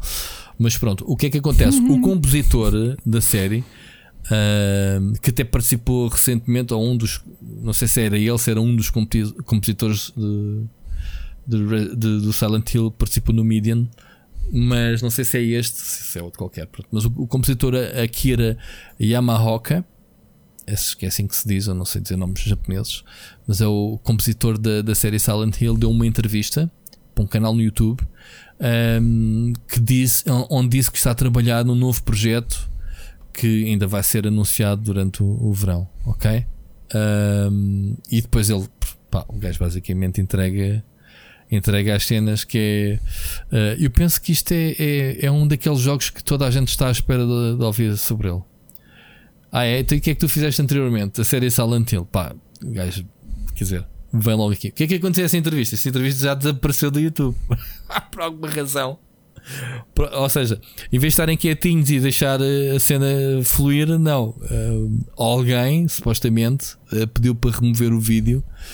Foi removido. Portanto, esta entrevista já não pode ser. já não pode ser ouvida ou vista, pelo menos no YouTube. Porque deve ter sido a Konami, basicamente, que lhes disse: Man, podes falar sobre essas coisas. Quer dizer, a bandeira que deste. Não disseste, mas disseste tudo. Ricardo, Silent Hill. És fã de Silent Hill ou não?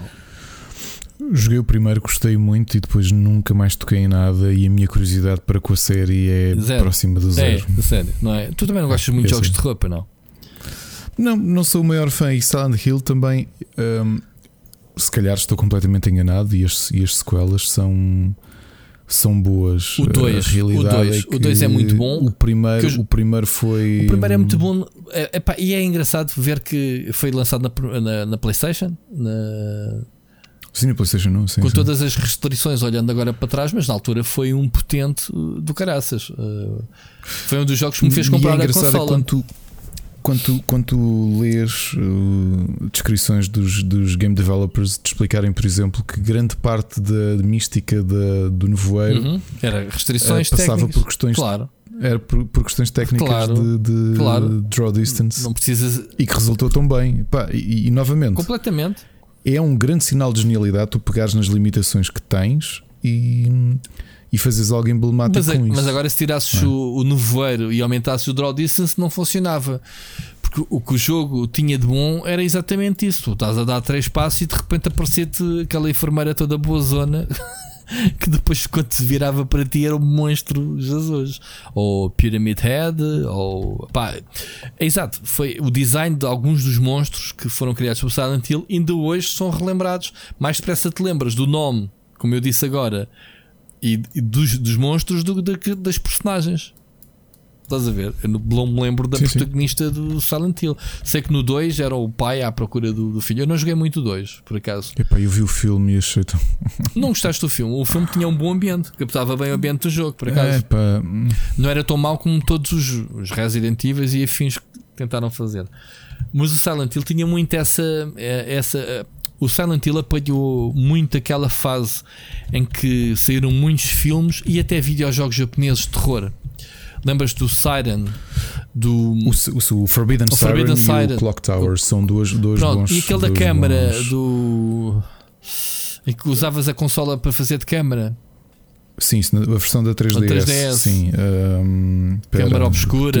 Câmara, obs... câmara, câmara obscura era o nome, o nome na Europa ou no Japão? Bom, não sei qual é, mas era esse jogo. É, houve uma série. Eu, eu, esses jogos, nessa geração de PS2, eu até joguei, até joguei esses jogos. Um, joguei.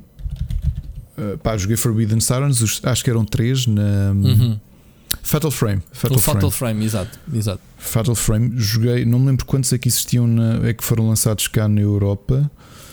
Eu, eu, tinha um amigo que adorava jogos de terror e foi ele que me emprestou praticamente todos para a PS2. Os três Fatal Frames, os Forbidden Siren, não me lembro quantos existiam. Uhum.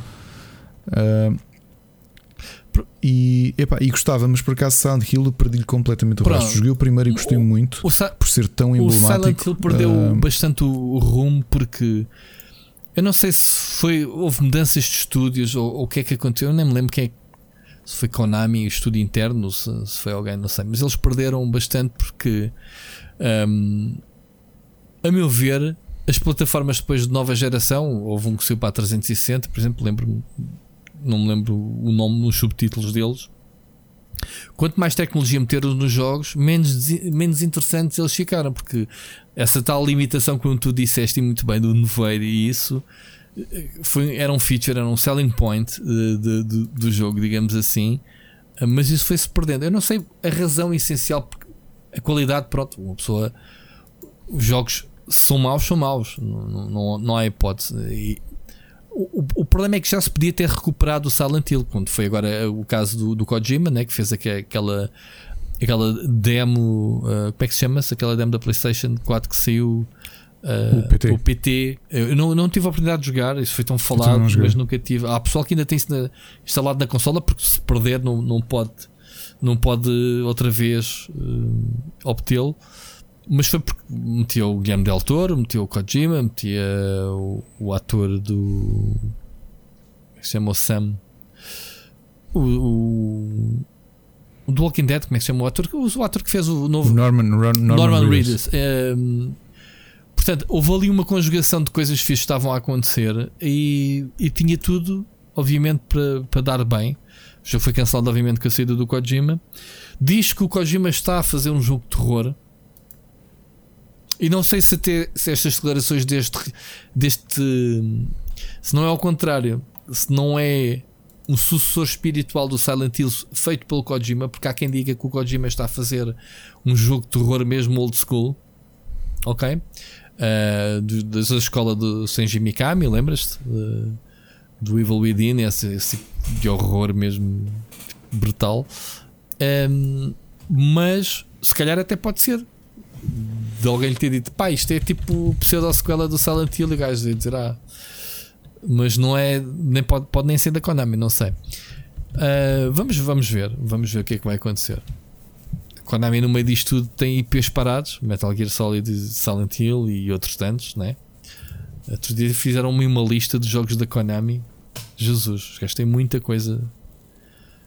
Porque basicamente os jogos está tá, tá parado, né? Do lado deles. Claro. Mas pronto. Siga. Um, mais uma notícia. Isto não sei por que razão não dá para clicar. Deixa-me aqui ver. Não sei, fui, eu deixei isso aí. Espera lá, já deve dar agora. Já dá. Agora. Eu, eu tinha visto isto e esqueci-me. Olha, podes falar. Eu também, lança, lança eu também tinha esquecido, lembrei porque isto trazia outro, outra força, conversa curiosa. Força, força. Uh, que é, depois de 5 anos de, de, litígio e de, de, advogados à mistura, a Warner Brothers finalmente conseguiu patentear as mecânicas de Nemesis do Middle Earth, uhum. uh, Shadows of Mordor.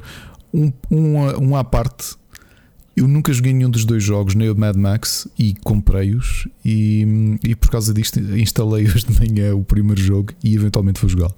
Uh, mas é curioso uh, que muito, muita gente desconhece que é possível e que existem mecânicas patenteadas. E existem mecânicas patenteadas que, que muita gente nem sabe que estão patenteadas, não é? Sabias?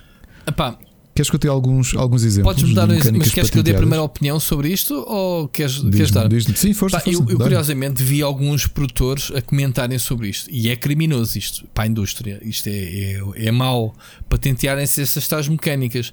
Que era a mesma coisa que se dizer, deram um exemplo e muito bem, que era a mesma coisa que a Nintendo patentear jogos de plataformas. Quer dizer, ninguém podia fazer jogos de plataformas, a não ser, obviamente, que licenciasse a Nintendo.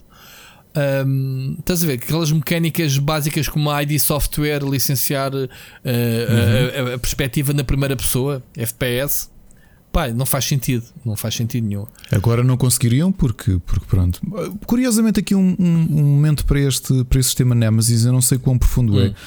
E agora não me lembro como é que se chama o jogo. Tu lembras-te que há, há, perto do Natal, num dos episódios, quando, naquela fase que eu estive a correr o, aqui o meu os lançamentos de do Xbox Game Pass e havia um jogo muito interessante, um Tactical RPG que eu até aconselhei ao Machado para jogar. Uh, e que essencialmente, apesar daquilo ser roguelike em alguns aspectos, um, ser uma espécie de XCOM uh, apocalíptico com com invasões alienígenas e tudo isso, uhum. que tinha um sistema muito próximo ao do Nemesis, em que se tu fosses derrotado por um, por um sargento da, da, do exército invasor que ele subia, ele era promovido. É curioso que este jogo sai um, um, ou é lançado no Xbox Game Pass e no Steam e nas consolas uns dois meses antes de finalmente um, o Shadow of Mordor uh, receber este, esta patente. E não sei o que é que isso pode significar para um indie como este, porque realmente a mecânica é muito semelhante.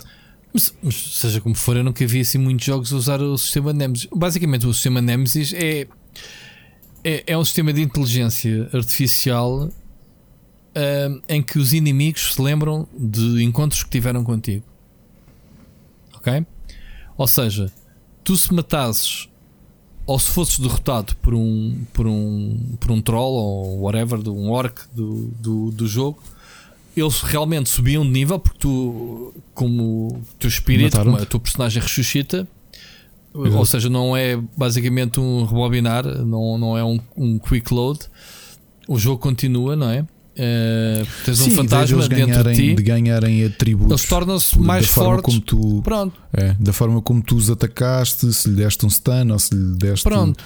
Uh, dano de fogo que eles podem ganhar resistências àquilo com, com que tu os atacaste é, um, é uma ideia interessante mas para mim mesmo o sistema de subirem na hierarquia parece-me algo interessante e na altura não fui eu que fiz análise ao Shadow of Mordor e quando o Sanchez me descreveu isto eu disse, epá, realmente faz muito sentido porque se tu pensares do ponto de vista do mundo real, né, especialmente no, no, no, outro tempo, em tempo de guerra, uh, não se calhar para, para, o tipo de guerra que nós temos nos dias de hoje, não é? Mas se calhar antigamente era muito mais simples.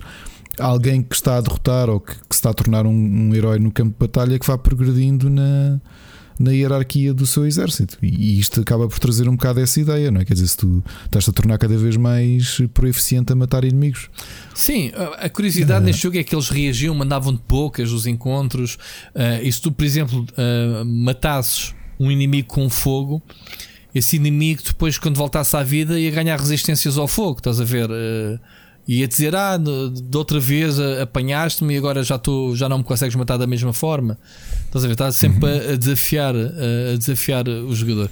É uma cena que funcionava, era engraçado. Não, a meu ver, este sistema Nemesis não é nada do outro mundo, não é nada extraordinário. Dá aqui uma camada extra de, de envolvimento, não é? Para justificar um mundo onde este tipo de inimigos, este tipo de jogos uh, utilizam um sistema de copy paste. Quer dizer, tu vais, vais neste sistema de combate, estás a lutar contra dezenas de inimigos ao mesmo tempo.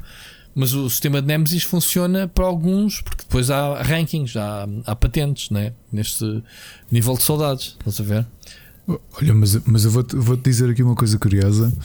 E, e, acho que até foi um post que o, um, um, artigo de 2012 que foi o, o Diogo Vasconcelos que publicou no, numa sequência qualquer de conversa sobre isto e que eu já me tinha cruzado com isto há uns anos e tinha ficado perdido na, na, no esquecimento, portanto agradeço ao Diogo por ter partilhado.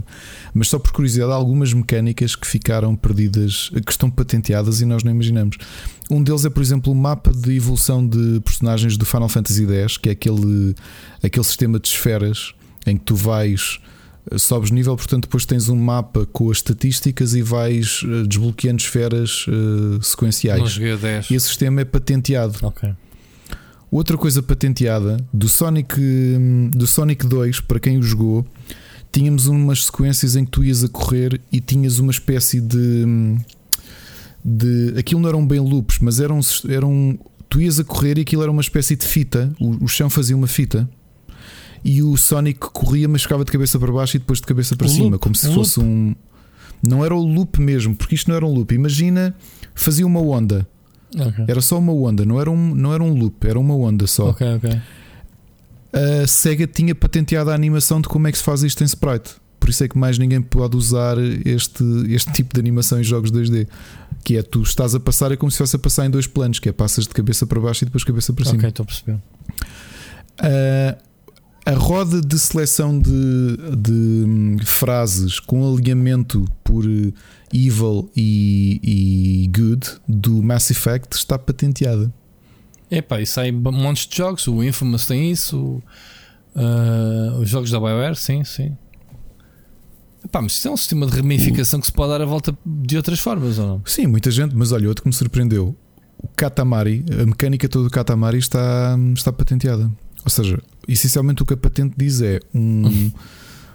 uma mecânica em que tu rolas uma certo. bola que agarra tudo, tudo, tudo. Uh, o que for mais pequeno do que a própria bola. Isso é uma mecânica que está patenteada pelo Katamari. Fogo. Yeah, ok. Ok. Mais algum? Epá, tens mais uns quantos, mas acho que estes são os mais chocantes. O outro que eu fiquei a pensar, mas por, por que raio que isto é uma patente? Uh, o Tekken, o sistema de um, auto mode que aparecia, tu não sei se lembras no, no, no, Tekken 1 e no 2, especialmente, que aparecia mesmo os botões na, na aparecia-te uma lista para aí 10 botões seguidos para tu carregares uhum. com, com o layout do, do comando PlayStation.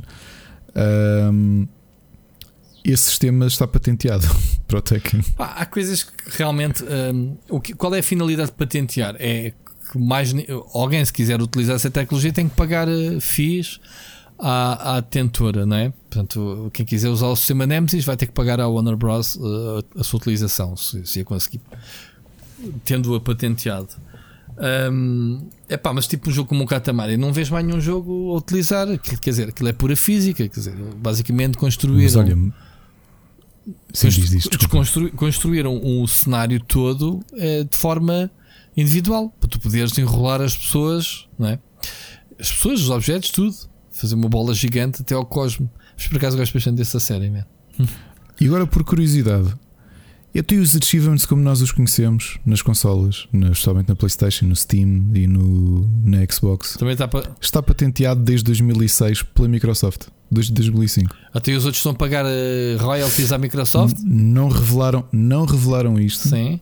Se, por exemplo, a Sony tem algum acordo, se está a pagar direitos para usar o sistema de achievements, mas o sistema de achievements ainda é patente da Microsoft.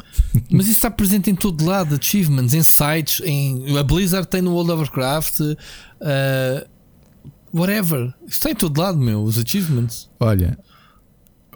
Por isso é que a Nintendo um, nunca colocou achievements nos jogos deles, por acaso.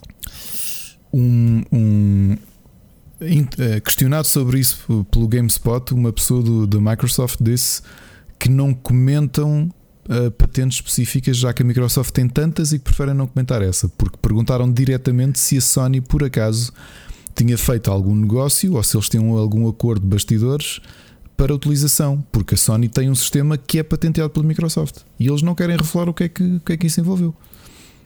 Isso é muito interessante. Isso é realmente um grande filme, por acaso. Mas pronto, é, é a indústria. E alguém que tenha patenteado as loot boxes ou nem por isso? Que eu saiba, não, mas também este artigo é 2012, isto é pré-loot boxes. ok, mas estou, isso é que era estou a lembrar agora. De repente, a Electronic Arts, depois, depois do problema todo, até descobre que há uma empresa que patenteou ah, aquilo e depois houvesse, pagarem multas. Se houvesse, já se tinham chegado à frente. Já, já, também acho que sim. Já, já se tinham. Ah, sabes que, agora para falar em patentes, sabes que havia um português que tinha uma patente registada de uma tecnologia que a Huawei uh, lhe roubou e ele queixou-se no Tribunal dos Estados Unidos e a Huawei teve que chegar à frente. Sabias dessa? Não, não sabia. Não me lembro uma cena qualquer de uma câmara, de, tem a ver com um sensor, uma, uma tecnologia qualquer que acho que ele foi mesmo uh, propor à Huawei, foi mostrar-lhes e não sei o que apresentou-lhes e eles disseram, ah pá não, isto não, não nos interessa. E acho que o gajo, depois, passado uns anos, viu a tecnologia do gajo ser implementada num, num modelo qualquer dos telemóveis da Huawei. Dizer tipo, man, então eu estive aí, apresentei-vos isto e vocês não quiserem agora.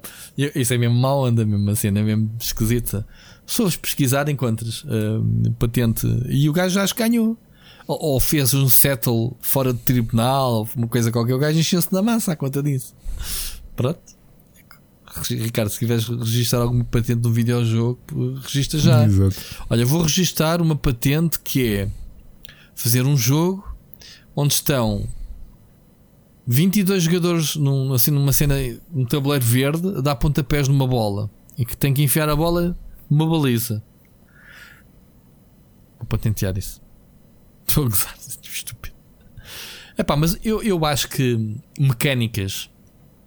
Uh, epá, que hajam aqui arquiteturas que realmente tiveste que investir montes de dinheiro e depois de repente vem alguém e rouba-te isso. Eu também não acho correto. Então, mas as patentes nunca, isso nunca foi assim que funcionou. Aliás, tu vê os dois casos paradigmáticos e históricos que são dois inventores rivais que tinham posturas perfeitamente claro. dispares em relação às patentes: Nikola Tesla e Thomas Edison. Da eletricidade. Nicolas, okay. Nikola Edison, o Nikola Tesla, Nikola Edison é a uhum. fusão dos dois. Nikola Tesla tinha a ideia de criar um sistema que permitisse a toda a, a gente, gente, no mundo ter acesso uhum. uh, livre à energia. O Thomas Edison era ao contrário, ele registava tudo uhum. o que tivesse pusesse as mãos, ele registava. Yeah. Um morreu milionário, o outro morreu uh, sem abrigo. Exato. E não é preciso pensar qual é qual, não é? Qual é qual. Está bem, mas, uh, oh, oh, oh, Ricardo. Oh, isso é como, é como tudo. Não, não, agora, no meio da história toda das vacinações, não viste uh, qual é que foi a vacina? Não me lembro se foi da polio, foi da poliomielite. O, o médico barra cientista que encontrou a vacina de poliomielite uh, não registrou a patente. Aliás, permitiu que ela fosse livre de utilização por toda a humanidade. E aliás, a poliomielite, como sabemos, uh, foi erradicada, ou está quase erradicada, precisamente por causa da, da, vacina. E a pessoa que o descobriu não quis ser milionário à culpa dela. Não é? As patentes destas histórias, novamente, uma patente que ainda hoje de uma coisa má que está a ser usada para o bem é a dinamite, não é? De, de Nobel. Está a usar para o bem é? ou para o mal? Como é que é? Sim, porque, porque repara, a dinamite foi, foi criada. Sabes como é que foi a, a descoberta da dinamite? Não. É, não que eu me lembro. O, o, o, Nobel estava a trabalhar em. Porque, como tu sabes, o, o, o TNT é altamente instável e, portanto, por isso é que é muito perigoso transportá-lo. Ok porque qualquer abanão rebenta, é? porque ainda por cima é, é, é, líquido. E o Nobel, espero não estar a confundir, que não, que não foi o Nobel, vou só confirmar para não estar aqui em direto a dizer uma, uma tremenda bacurada. Uh, não, foi mesmo, foi mesmo o Nobel. Uh, nitroglicerina é altamente, desculpa, a nitroglicerina é ah, é altamente nitro, instável. Estava a dizer líquido, estava-me a lembrar da nitroglicerina. Não estava, não estava a lembrar sim. do TNT, porque o TNT parece que é pólvora, né? Pólvora foi chinês. Não, não. E aqui o que acontece? O grande problema de trabalhar com explosivos, com nitroglicerina, especialmente nas minas, é que era muito difícil e muito inseguro transportá-la, porque qualquer coisa que pudesse acontecer, tipo um encontrão ou uma queda, rebentavas com a nitroglicerina. E o que o Nobel descobriu? Porque é que ele cria a dinamite? Porque ah, descobre. Criou dinamite, ok. Solidez, né? Não, porque, porque uh, derrubou no laboratório, uh, derrubou nitroglicerina, mas para cima de. Não lembro se aquilo era uma espécie de areia. Uh, aliás, era uma espécie de areia. E aquilo não rebentou. E então ele pensou: pá, espera lá.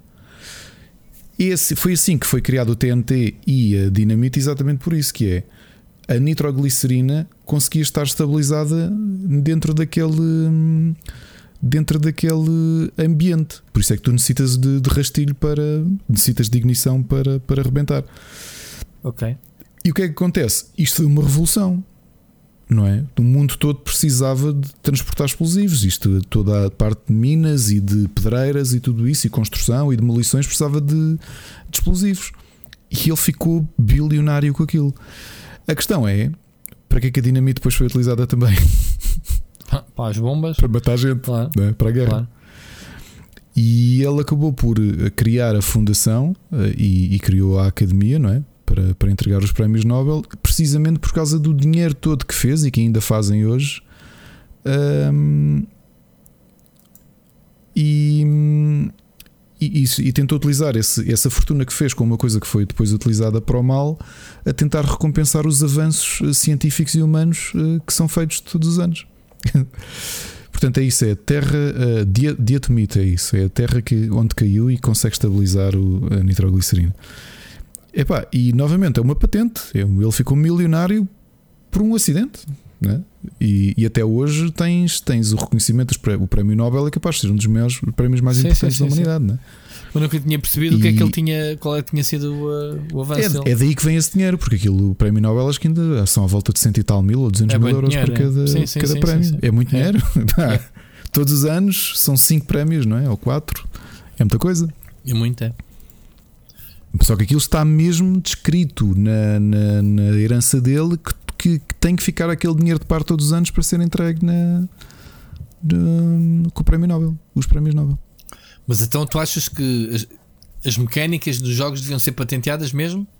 Mesmo aquelas mais estranhas que não, possa haver? Acho, ou? Não, eu acho isso muito. A, a parte de, de, de patentear, epá, patentear hardware eu percebo, não é? Quer dizer, se alguém quiser fazer. Hum, se alguém quiser fazer. O, o software uh, também dizer, é, é, é, algo que resulta do investimento em investigação, não é? Claro, mecânicas, eu, eu, acho que é uma coisa mais estranha de, de, de patentear, mas eu, eu, estou aqui a procurar em direto porque eu sei que também existe. Existem mecânicas também de board games que são patenteadas e que não podem ser um, ehm, que não podem ser utilizadas. Ok. Por exemplo, se bem me lembro, não sei se não sei se estou, se estou a lembrar-me bem ou não, mas o, o sistema de, de roleta do Game of Life acho que é patenteado. Hum. Cena esquisita. Muito bem. Estás a pesquisar alguma coisa? Não. Não, não, não, siga, siga. Portanto, pronto, aqui um. Muito bem, olha, gostei bastante. Eu ouvi esse tema e, e, e pensei, pá, foi realmente grande confusão. Quer dizer, patentear mecânicas, se formos levar a regra todas as outras, pá, a indústria não evolui, né? estagna, basicamente. Bom, vamos ouvir então mais uma mensagem do ouvinte. Desta vez temos o Bruno Carvalho. Ora, boa tarde aos dois. Aqui como vão toda, sempre a entregar a mensagem no último, até o último minuto. Então queria aqui deixar o desafio ao Rui para então fazer a live de Sibéria a jogar os três jogos. E se possível com o Ricardo a comentar. Um, e uma curiosidade, eu queria saber se quando vocês gravam o podcast, se uh, gravam também em vídeo. Pá, porque seria um bom conteúdo para o Patreon. Os bloopers do Split Chicken, só lembro-me aqui do, do estar a gravar e de repente leva com uma prateleira em cima. Pá, acho que esse tipo de, de conteúdo era, era interessante. Pá, um abraço e obrigado pela vossa companhia. Olha, Bruno, obrigado, obrigado pela tua mensagem. Bloopers é muito difícil porque nós literalmente gravamos isto uma ponta à outra. Eu expliquei tirando, isso na live, yeah. Tirando casos raríssimos, epá, houve uma. Ah, acho que já revelámos aqui. Houve, houve um tema nestes dois anos e qualquer coisa, nestes 87 episódios, que depois de gravarmos eu na manhã seguinte pedi ao Rui: vamos fazer uma coisa, vamos apagar isso. Pois, meti em causa. Porque era um, okay. era um assunto que Uh, eu próprio tinha dúvidas, depois fui perguntar a algumas pessoas, a alguns Sim, especialistas. Não se podia falar nisso. Yeah. Exato. Uh, que era, posso dizer o que é que era? Era questão de modding, uh, modding de consolas para correr aplicações feitas em portanto, testes de, de Uh, builds feitas em casa, de, mesmo de jogos originais, e eu, como não tinha a certeza, mesmo de consolas antigas, não sabia uh, o volume de legalidade disso, uh, abortámos a conversa e a conversa era específica sobre um, uma coisa que tinha sido na altura, mas decidimos não, não trazer o assunto à baila. E tirando casos em que, sei lá, já aconteceu falha de internet, falta de internet. Yeah. eu lembro uma vez um dos meus filhos estava doente e eu a meio uhum. tive de correr. Exato Uh, ou o Rui quando deixou cair qualquer sem, coisa. Portanto, sem combinarmos nada, eu expliquei essa questão surgiu. Sim. Surgiu no, no, durante a live, lá está, e expliquei tal e qual, como estás a dizer agora.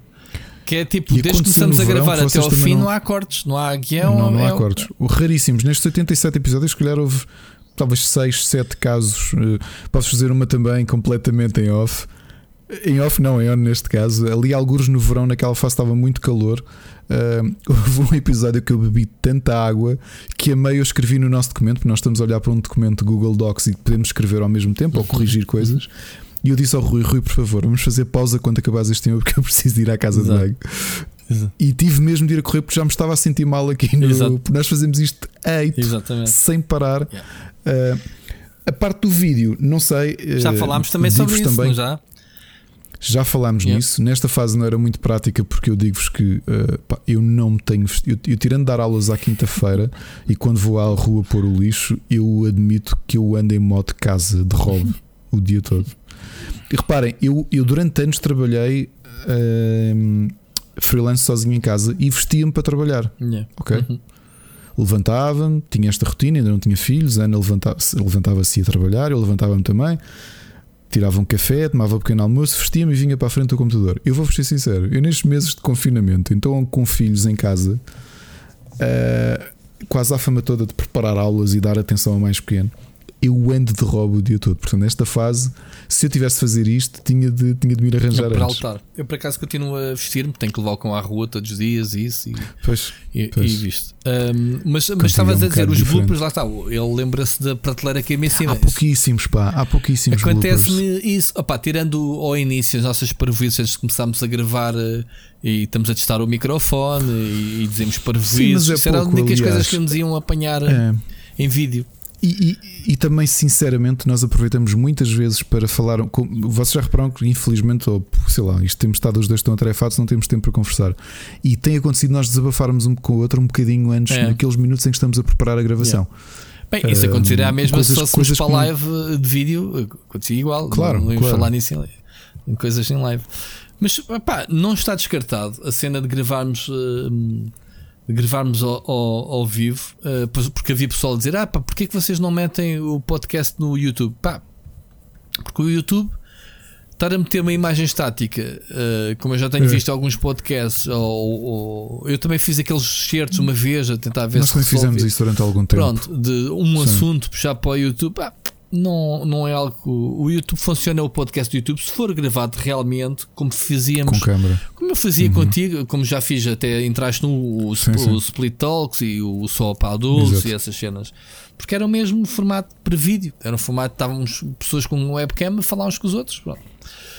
Um, mas pronto, não está descartado um dia, pelo menos fazemos a experiência. Mas, o meu único receio é Estamos a fazer uma coisa em live. Estamos a ignorar os comentários, que é para mantermos o nosso registro, eu e tu, falar e as pessoas simplesmente estão a assistir, não, eu, eu, estão a interagir eu, connosco em tempo real. É que depois, para quem ouve só em áudio, não. isso vai ficar estranho, porque estamos a interagir com o pessoal. É, não, não. Estás a ver? Não, eu digo já que tal podemos pensar uma coisa para live, mas o Split Chicken para mim vai continuar a ser sempre Exatamente. neste sistema em que estamos só os dois a falar e vocês ouvem, porque o, o tempo, e, e, tem sido curioso conversar com algumas pessoas, que, obviamente mais próximas, não é? Agora o Mocas, com quem eu tenho jogado praticamente todas as noites, mas mesmo o Oscar e o Machado uhum. e o Sírio. É, é, eu acho que quem ouve o podcast um, tem um tempo específico para ouvir e, portanto, a atenção que que, que é dada é diferente de, de uma live, não, não é o mesmo tipo de conteúdo. E, e, eu acho que o Split Chicken vai continuar assim. Agora, se é possível que nós tentemos alargar, fazer um, um conteúdo diferente, mais curto, não sei, repara, ainda hoje saiu. Sabes que eu sou fã do Diogo Batáguas e o Diogo Batáguas tem o relatório DB todos os meses e aquilo tem. Já saiu hoje um novo. Já vi pai falar fazer reacts disso, sim centenas de milhares de views e o próprio Batáguas dizer pá, isto está aqui, é gratuito, não é? São 45 minutos excelentes. Eu acho que ele é dos melhores humoristas da atualidade.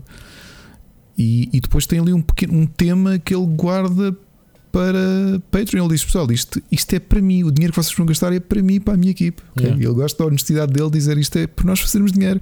Fazemos esta parte gratuita, depois temos este tema por mês que vocês podem pagar para ver. Okay. E que acredito que muita gente até investe porque, olha, porque é o mesmo sistema, não é? Tu pensas assim, ah, isto foi 3 Nós euros. Podemos, um isso é até uma boa ideia, puxarmos um assunto para vídeo e para Patreon, por exemplo. Lá está, falando outra vez do Patreon. Sim, sim, não me tinha lembrado dessa, por acaso. É isso, olha, eu, pessoal, novamente, nós não temos tempo, nós não temos conversado um com o outro, não temos falado ao telefone, não temos nada, vocês estão a ouvir o nosso brainstorm em direto mais uma vez. Yeah para mim, e acho que a opinião do Rui há de ser semelhante, é o modelo como vocês estão habituados a ouvir do Split Chicken vai sempre continuar. Vocês vão à terça-feira, na melhor das hipóteses, e muito sacrifício do Rui, porque ele é que edita tudo. Ah, não é, não é a parte mais vão, difícil. Aliás, o podcast vão, é na boa. É uma das coisas mais poder, prazerosas de fazer. Vocês vão continuar a ouvir o podcast por inteiro, 3 horas de podcast, como habitualmente, sem, sem mais nada. Tu disseste 3 horas com maior naturalidade, porque a gente começou. Porque quando chegámos a, a primeira vez às 2 horas, lembras-te, agora falando Eu disso. lembro do pânico, lembro, Não, não, lembras-te que a gente pânico. quando apontou era tipo uma hora e um quarto e a gente já dizia, pá, a gente está-se a esticar.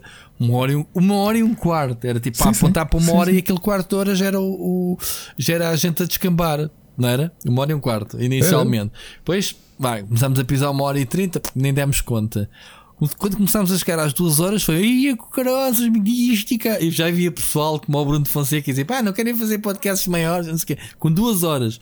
Agora, duas horas e um quarto, duas horas e meia, já tivemos dois ou três episódios a passar as três horas. O pessoal depois diz ao contrário, man, vocês não nos dão um episódio de três horas para depois nos entregarem um de duas. Tipo, estou a perder. Estou a ser mal servido. Até antigamente o bife era bada grande. Neste bitoque trazia o ovo e agora vocês tiraram o ovo. Não pode ser. Pronto. É basicamente esse ponto de situação que a gente está. O, o que a gente. O que eu quero acreditar é. Está uh, certo que enchemos chouriço no, no, nos episódios, mas é aquele chouriço saudável. Estamos a falar porque estamos a falar. Não estamos a esforçar para esticar, para chegar a uma. uma sim, sim, sim, sim, sim, ah, Porque, obviamente, que as coisas grandes, se estiverem desinteressantes, eh, pá, foi. Uh, agora, se tivermos que fazer um 3 horas com os temas A, se tivermos mensagens dos ouvintes que ajudem a prolongar, uh, como foi agora este caso do Bruno, que ainda estamos a comentar a, a mensagem do Bruno, foi só uma sugestão. Temos, se não tivermos conteúdo e a conversa se esgotar, porque isto é assim mesmo, Ricardo, uma conversa esgota-se, claro. outra coisa qualquer. Se não tivermos, hum, se tivermos que fazer duas horas ou uma hora e meia, fazemos neste momento, estamos a bater uma hora e 35. Estou a olhar aqui para o contador.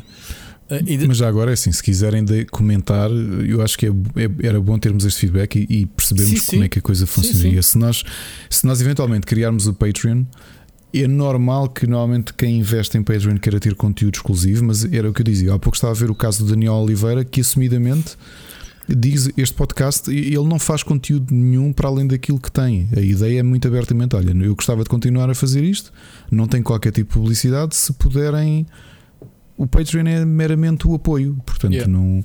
E portanto, digam-nos o que é que acham. Se, se, se veriam um modelo interessante de um Patreon, obviamente baratíssimo, não é? Um, quase uma coisa simbólica para nos, sei lá, para, para nós podermos reinvestir em material. Yep.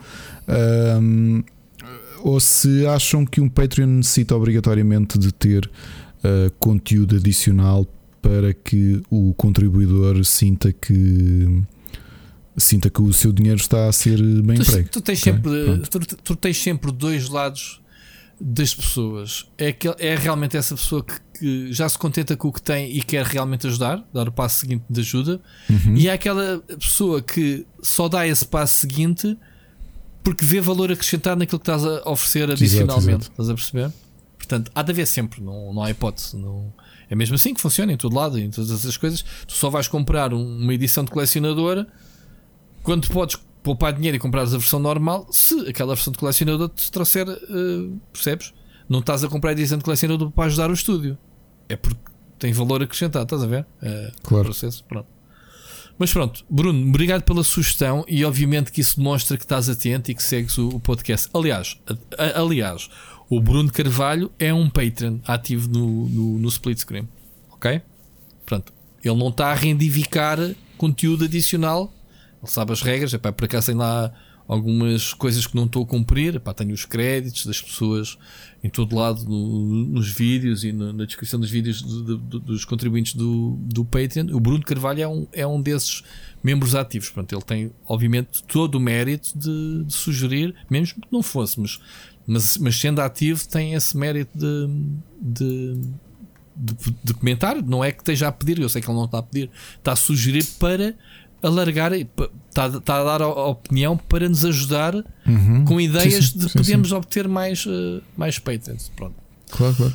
Este episódio vai se chamar uh, Sejam Nossos Patrons, porque desde o início até o fim até parece mal, mas pronto. Por isso é que eu te disse há bocado que íamos ter aí sugestões, que eu já tinha ouvido a mensagem do Bruno em relação a isso. Muito bem, vamos um, passar ao que interessa, que é estamos aqui com as temáticas. Um, Confirmação de trilogia de Mass Effect Remastered. Ficaste feliz? Tu jogaste os primeiros? Que memórias? Joguei, joguei os três primeiros. Já te disse que só o Andromeda é que desisti rapidamente. Ah, eu fui até ao uh... fim. Eu fui até ao fim. Caraças. E adorei o Mass Effect 3. Joguei, joguei literalmente uma ponta à outra. Jogaste-os mais tarde? Parar. A trilogia? Joguei-os joguei mais tarde. Okay. Sim. Aliás, joguei o primeiro. Joguei o primeiro se a memória não me falha, eu acho que o primeiro e o segundo eu joguei os duas vezes, ou seja, joguei-os muito próximos do lançamento e mais ou menos perto do lançamento do terceiro eu decidi fazer uma run uh, dos, dois, dos dois jogos e segui logo para o terceiro. Até porque eu acho que tinha perdido a save, as saves e eu queria manter a personagem. A personagem eu consegui sim. manter, e... porque eu joguei os jogos todos na, na Xbox 360. Ok. Eu joguei logo o primeiro quando saiu, pronto, eu acompanhei a série toda. Aliás, eu tive na apresentação em que foi revelado o jogo, sabias? Já te contei isso. Uh, foi na X05 em Barcelona ou em, ou em Amsterdão, porque eu fui à X05 e 606. Agora não me lembro se primeiro foi uma, se foi outra, mas eu penso que fui em, fui em Amsterdão. E então apanhei à porta. Estamos a falar de uma BioWare independente, uma BioWare eh, não Electronic Arts. Tinha acabado de apresentar. Uh, tenho essa foto, já me viste a foto comigo com o Greg. Uhum. Greg Wachowski. Apanhei ele à porta sozinho e pensei assim: este homem está aqui sozinho à porta, tipo, pá, à espera daquele intervalozinho de uma sessão de jornalistas para outra. E ele estava sozinho. Pá, eu fui ter com ele. Fui ter com ele e ele uh, me disse: Olha, estive a assistir agora a sessão. Uh, pá, e venho dizer que, pá, sou fã da BioWare desde sempre. Quer dizer, vocês são tipo Deus. Ele, ele muito nervoso, dizia: Ei, pá, sim, gostaste. Pá, a gente está aqui um bocadinho, porque pronto, fizemos uh, jogos como o Star Wars, o KOTOR, tinha, tinha vindo daí, não era? Uh, e estamos a, a, lançar um novo IP, mas estamos aqui com algum receio. Uh, mas que com receio? O jogo está tipo apresentação fantástica, conceito fantástico, sempre bem do humilde do gajo. Brutal. Aliás, Rui, te digo uma coisa: esta sequência que eu fiz de três, três jogos foi uh, segundas playthroughs de KOTOR 1 e 2 uhum. e segui caminho para os Mass Effect, porque eu quando joguei o primeiro Mass Effect tinha adorado o KOTOR e, e a, a, a, sensação que eu tive foi: isto foi a malta que já não tinha licença para Star Wars e fez o seu próprio universo. Não sei se foi isso que aconteceu, porque eles depois entregaram o 2 à, à, à Black Isle, à, desculpa, à Obsidian, não é? Uh... Não foram eles que fizeram o KOTOR 2. Não foram eles que fizeram o KOTOR 2, mas eu na altura fiquei, fiquei muito com essa sensação e foi assim que mergulhei no Mass Effect 1 do género. Pá, será que isto é a, a BioWare a querer voltar aos velhos tempos sem terem acesso a um. Sim, sim, de terem um IP novo. Epá, é... e, e, esquece, e adorei a, a mudança. A mudança, obviamente, foi. Sei lá, é... foi o tema da ficção científica, um bocadinho a, a, exploração dos planetas. Eles, eles por acaso prometeram algo que os Uncharted Worlds e não sei o que era, resumia-se a meia dúzia de planetas. Aí tiveram um bocadinho mal no primeiro jogo. Mas depois, um, mas depois foram modificando o jogo. O segundo jogo era muito mais ação, não era? Era um jogo completamente ação da terceira pessoa. Porque o primeiro jogo era um bocadinho, não era carne, não era peixe, não era um RPG puro, também não era um jogo de ação. Porque tu, tu controlavas a personagem em tempo real e disparavas. O que é que acontecia com os teus disparos? Estavam uh, dependentes das estatísticas da tua personagem. Opa, e depois era, sabes aquela sensação que é estás a, a disparar para a, a apontar, tu, jogador, para a cabeça da personagem e ele falhar o tiro ao lado.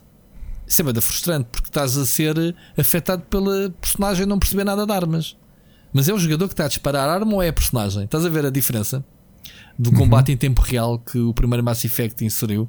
No 2 eles modificaram isso. Epá, action game, mais focado na ação e corrigiram essa parte. Pá, e o jogo acho que se tornou mais fixe uh, por causa disso.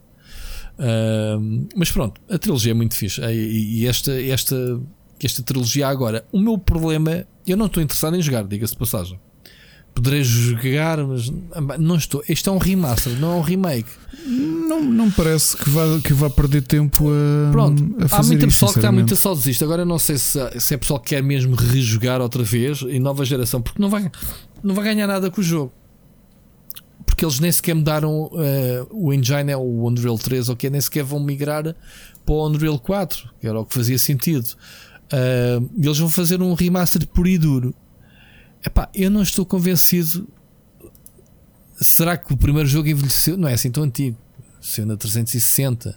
Estás a perceber? Um, podiam ter feito uma cena, um remake daqueles que têm sido feitos, digamos assim, mas são, são jogos muito complexos, jogos grandes, ainda por cima uma trilogia.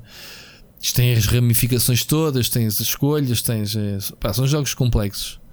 Uh, mas pronto, vão estar mais bonitos, uh, obviamente.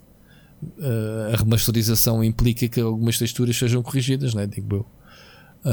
eu tive a ver aqui algumas screenshots e realmente nota-se nota-se algumas diferenças, vá, do, do, do, sobretudo a nível de resolução, não é? Porque eu acho que tem resolução 4K e na altura tinhas 1080p, pronto, quanto muito.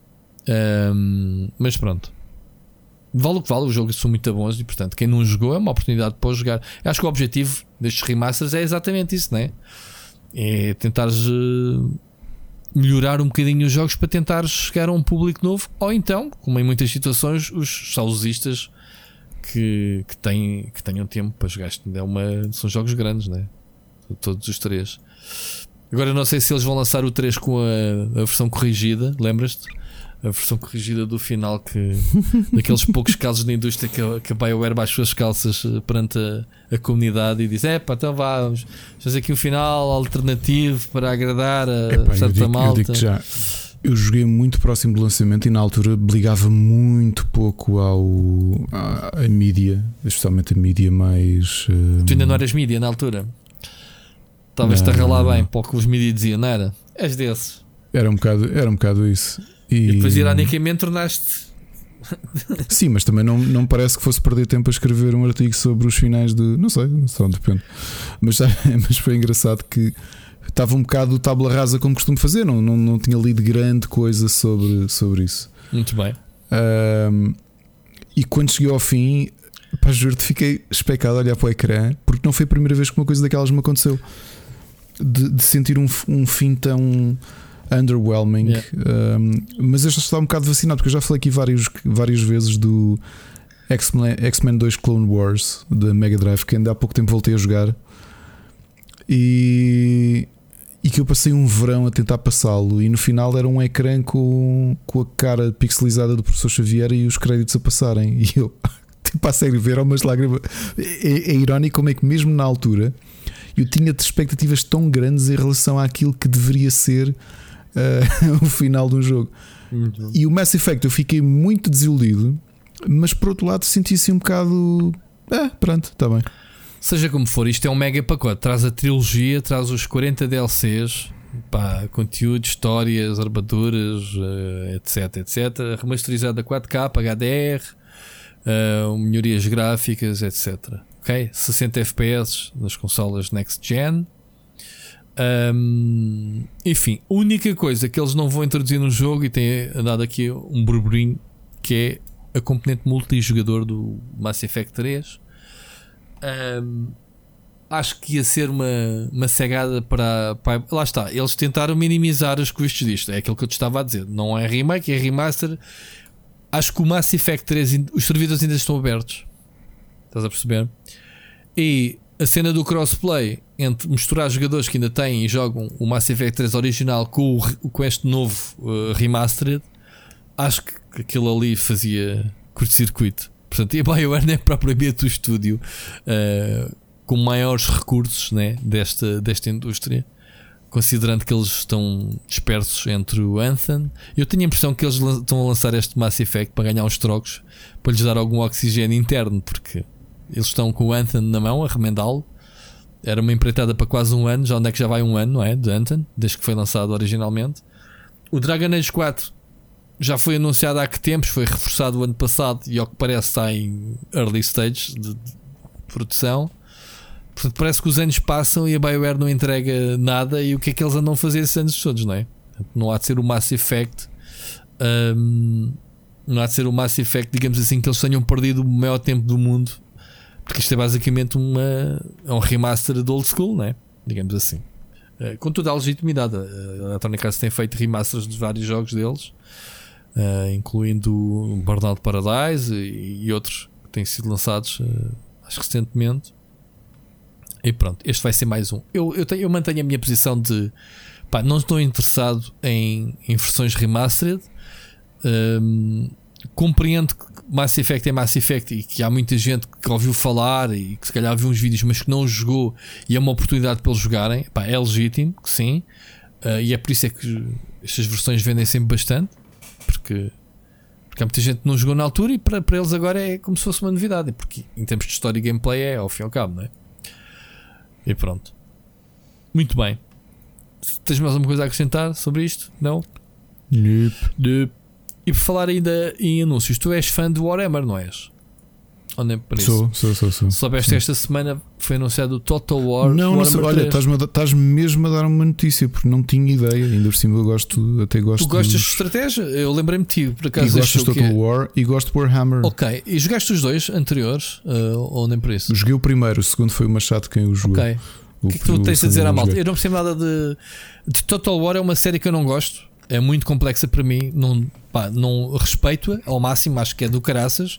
Uhum. Já tive a oportunidade de jogar, ao, ao, mas não consigo dedicar tempo a aprender. Pá, não consigo. Warhammer, um, não sou propriamente fã, respeito também, obviamente, o IP. O que é que tu dizes sobre. Não há nada de informações do 3, não te estou a pedir informações do 3. O que é que achaste do primeiro? Não, não, não, não. Uh, pá, novamente, o Total War é um bom sistema de estratégia que, que, que provou que cabe lá tudo, não é? Um, o último que eu joguei. O último que eu joguei foi o Three Kingdoms uhum. e que não sei porquê, mas porque aquilo é essencialmente um, um crossover entre o, o Total War e o. E o Romance? É? Dynasty. Sim, o Romance of the Three Kingdoms, né? uhum. né? De, o, o livro, uhum. mas. Uh, a, a, parte curiosa, uh, agora que falo nisto, eu não consegui jogar muito. Epá, até hoje estou para saber o que é que se passou. Eu recebi versão física. Sim, eu também. Play Ecoplay. Sim. E depois o jogo foi-me revoked. Foi? Foi, foi, já não o tenho. Passado para aí um mês, escrevi a análise logo na altura e não sei A versão física e... fizeram-te revoke do código? Fizeram-me fizeram revoke do código do, da versão física. What? E, e até hoje saber Não tens fatura, né? Sempre não, estranho. Depois, e, é, muito tu estranho. não perguntaste o que é que se passou? Não, na altura me esqueci de perguntar e depois. O meu problema de Total War continua a ser o mesmo. Hum, não sei se mudaram entretanto neste. Ne, o último que foi oferecido na Epic eu não joguei. Uh, e também não joguei o, o Warhammer 2. Uh, ah, mas lembro-me que ainda na altura, tanto no Three Kingdoms como no, no Rome 2, um, aquilo que eu senti que havia um. um eu já joguei o Rome 2 ah, em 2013, God, o, tempo. Um, o problema que eu tinha era. Eu, eu já tinha visto jogos de estratégia a resolver os turnos das civilizações com quem tu não te cruzavas entre turnos. Epá, eu lembro-me que fiz playthroughs em que tu tinhas tipo 50 ou 60 fações. Epá, em que às vezes demorava 3 minutos o computador a correr as ações todas das fações que tu nem viste. E era uma coisa que eu detestava uh, que acontecesse. Uh, mas novamente, claro que é um sistema, é um sistema muito bem pensado. Uh, Isto basicamente eles deram-se bem a passar do realismo porque uh, sempre foram muito assertivos em termos históricos, não é? De, das civilizações visadas, e depois conseguiram transportar muito bem todas as mecânicas e a base do jogo para o mundo da fantasia. Neste caso, o Warhammer, que é também um universo bem estabelecido, parece que tudo se encaixou bem, as fações, uh, uh, digamos assim, as proporções épicas das batalhas, não é, Ricardo? Sim, sim, sim, sim, sim, sim. Sim, sim e, bem, e novamente, e encaixa Portanto, começaram, se bem me lembro, acho que o primeiro o primeiro crossover fora do universo, não lembro se foi Warhammer, foi Three Kingdoms, mas é um manancial, quer dizer, não, não me espantaria um Total War Game of Thrones daqui a uns anos ou qualquer coisa do género. Uh, porquê? Porque ajusta-se. Ajusta-se um, bem. Sim, basicamente a mecânica está lá, as, as personagens são substituídas, né? os modelos por, pelo que tiver que ser. É como, como quer dizer, o Three Kingdoms é um, é um crossover com Dynasty Warriors-ish.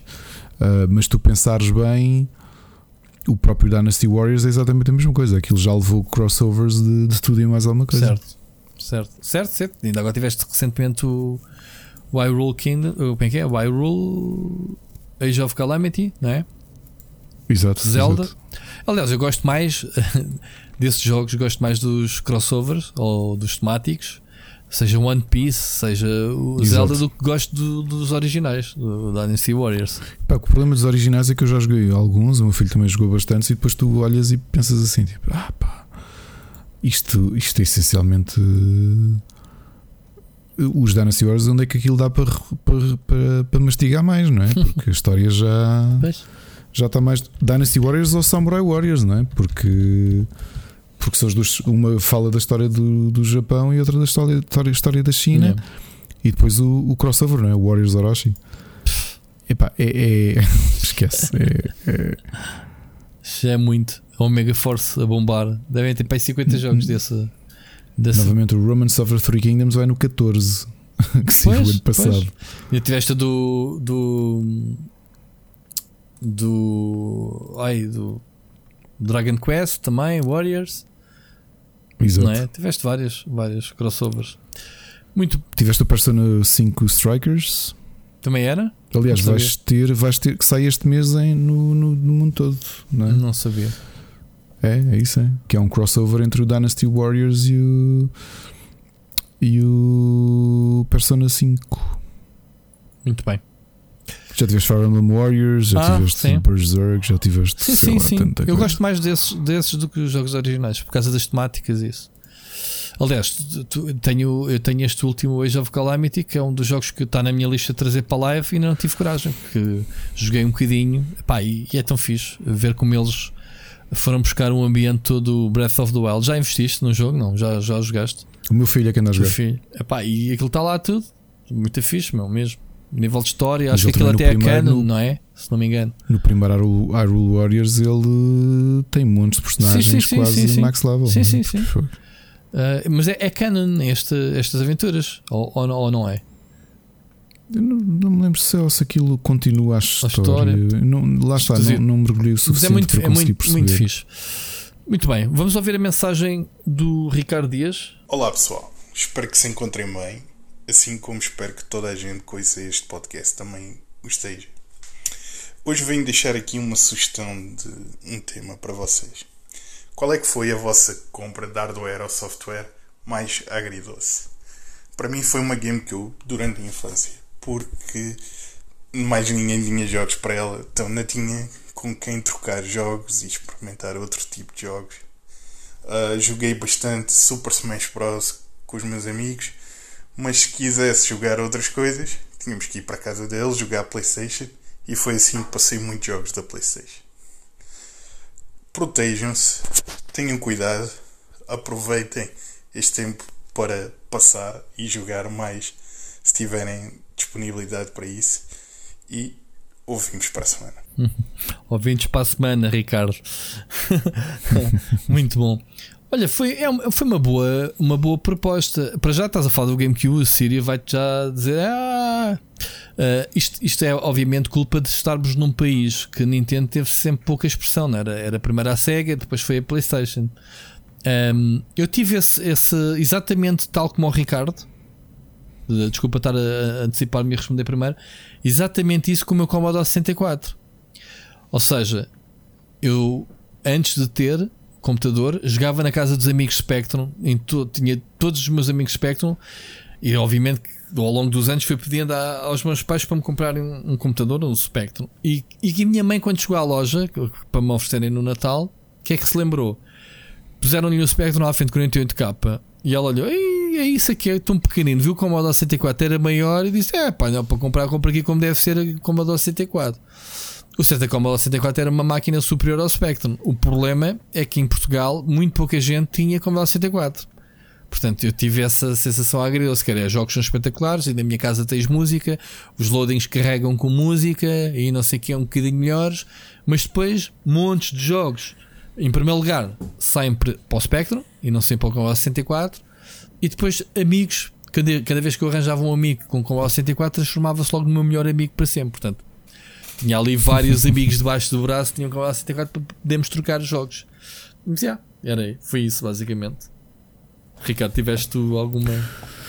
Olha, não tive, porque tive pouquíssimas consolas, já aqui contei, não é? Tive a Family Game, a Famiclone, que foi, eh, se calhar, se calhar tem muito mais que o Game Boy o grande contributo que, que eu tive para ser um jogador de videojogos. Um, tive depois o, o Game Boy que me saiu nos chocolates Toffee Crisp da Nestlé. Já falaste aqui disso. Em, não é? Tive uma, uma Sega Saturn em 97, o meu primo comprou em segunda mão e eu, eu fiquei com ela, ainda a tenho. E no dia de lançamento, ou na semana de lançamento da. Acho que foi no dia ou no dia a seguir ao lançamento da PS2, comprei a um colega do meu primo uh, a PS1 dele em segunda mão no dia em que saiu a PS2, porque ele ia trocar e o meu primo conseguiu ser o intermediário do negócio. Portanto, nunca tive esse problema, tive sempre pouquíssimas coisas e. E, e, e, e, o espírito era exatamente o inverso, ou seja, sim, eu gostava de trocar jogos e Famiclone era fácil, portanto, eu não sei como é que era o vosso círculo de conhecimento, o vosso círculo de amigos, mas em 93, 94 era muito fácil, pelo menos lá nos Olivais havia imensa gente que tinha. Tinha muitos colegas de escola muito, e muitos familiares que tinham Famiclones e era muito fácil emprestar jogos e trocar. Naquele sistema que já não, não faz sentido, não é? Sim. Que é pá, tenho aqui um jogo, cá, queres um, um jogo para a troca, mas para a troca não era definitivo, era só durante um tempo, não é? Ah, eu, já, eu, eu nessa altura andava no Amiga e era tipo: tinha aqui jogos novos, traz disquetes. Disquetes virgens, pronto, íamos ali ao X-Copy e, e passávamos umas horas a gravar jogos uns para os outros.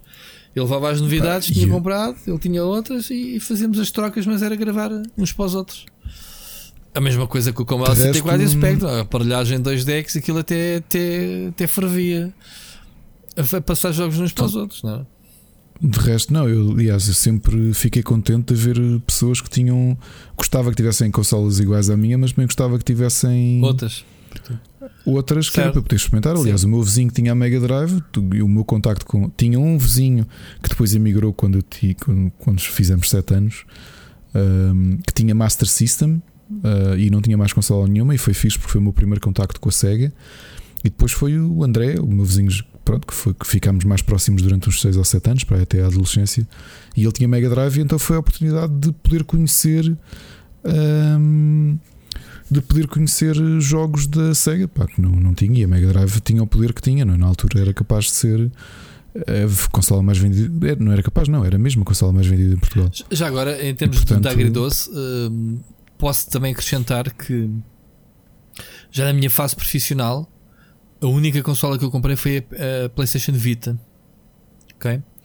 Epá, e como toda a gente sabe, a PlayStation abandonou muito rápido a consola e então foi acho que encaixa aqui neste sentimento de tenho uma grande consola e quase não tenho jogos para isto, porque realmente saíram bastante poucos jogos. Ou jogos Olha, última... que eu sinto, quer dizer, eram, não, não, não prestavam alguns deles. Mas pronto. Últimas consolas que eu comprei, comprei a Wii em 2009, no Natal de 2009. Comprei. Um, comprei a 3DS em 2000, de Natal de 2012, a primeira 3DS. Comprei as duas Switches, uma no dia de lançamento, porque a consola que nos foi oferecida pela Nintendo foi para o João Machado, uhum. e comprei uma para o meu filho. E comprei a, minha segunda Uia, porque já tinha uma oferecida pelo Miguel e comprei uma segunda. E a Uia sempre marchou isso, nunca chegou a existir, para não? Não. Ah. Eu tenho duas. Tens duas, mas saiu do. Eh, o que é que é feito dessa mulher? Agora, assim de repente, um novo tema. O que é que é feito da senhora que inventou a Oia, que era a consola revolucionária Android, não era? era. Onde é que. O que é que aconteceu? Conta-me a história da Oia. Foi lançada, os meia dúzia de Pledgers foram os únicos que levaram a consola, ou não? Não foi meia dúzia, aquilo foi o maior sucesso do Kickstarter até então, não é? Porque Mas foram entregues muito... todas as consolas? Foram entregues, foram, foram, foram. foram, foram. Até não houve foram. novo marosca. Não, não teve, não teve foi. Não teve depois foi expressão para, Porque... para a parte de retalho, que era, que era. Aquilo teve vários problemas. Eu lembro, por exemplo, a única pessoa que eu conhecia que tinha feito o Kickstarter tinha sido o Miguel Nogueira. E houve logo um problema para a Europa que foi uma coisa básica que nos dias de hoje não faz sentido. Todos os Kickstarters, especialmente board games, já cautelam isto. Que é a distribuição ser feita sem a malta do espaço Schengen ter que pagar eh, alfândega. Uhum. E foi logo a primeira coisa que aconteceu foi, foi a UIA, para além do valor, acho que era 100 euros, e a malta teve que pagar o. Teve de pagar um, os portos, os portos não, a alfândega, portanto levou logo ali uma talhada. Depois houve uma série de malta que estava a prometer a querer eh, fazer jogos. Eu lembro, por exemplo, em 2013 ter escrito sobre um português radicado na, na, na, América que estava a fazer um jogo exclusivo para a UIA e que eu acho que o jogo nunca saiu. Era um jogo sobre o, a escravatura uh, brasileira pelos portugueses, portanto, aquela fase colonial como na escravizaura e tudo isso, né? que tinha aquela representação e que tu eras uma escrava que estava a tentar fugir dos, dos seus senhores uh, com a filha. Era um jogo exclusivo da Wii, acho que nunca saiu. Assim, aquilo com máquina é giro, por exemplo. Fiz-lhe, obviamente, que aquilo era uma box de rapidamente transformavas aquilo no Media Center e tudo isso, né? porque aquilo era Android. Um, Só que eu acho que há dois, houve dois problemas que mataram a UI. A primeira realmente não tinha representação comercial e a seguir, e, e, e é a primeira vez que penso sobre isto, mas é possível que o Raspberry Pi tenha morto a UIA, ou aliás, a massificação do Raspberry Pi. Sim, é a mesma coisa. Porque tu olhas, porque tu olhas para o Raspberry Pi e pensas assim, yeah, tipo, faz exatamente precisamente. Tá bem, mas a, a é? consola é? é chave na mão e tu, a Raspberry, não tens de trabalhar, tens que. Sim, mas um eu não sou um. Eu não, eu, não sei, eu, eu, não sei programar nada. Comprei um pack no Amazon com Raspberry Pi. Tu? Com caixa, e, sim, com caixa, com ventilador. Uh, fui buscar uma imagem, coloquei num cartão, aquilo instalou e tenho o Raspberry Pi.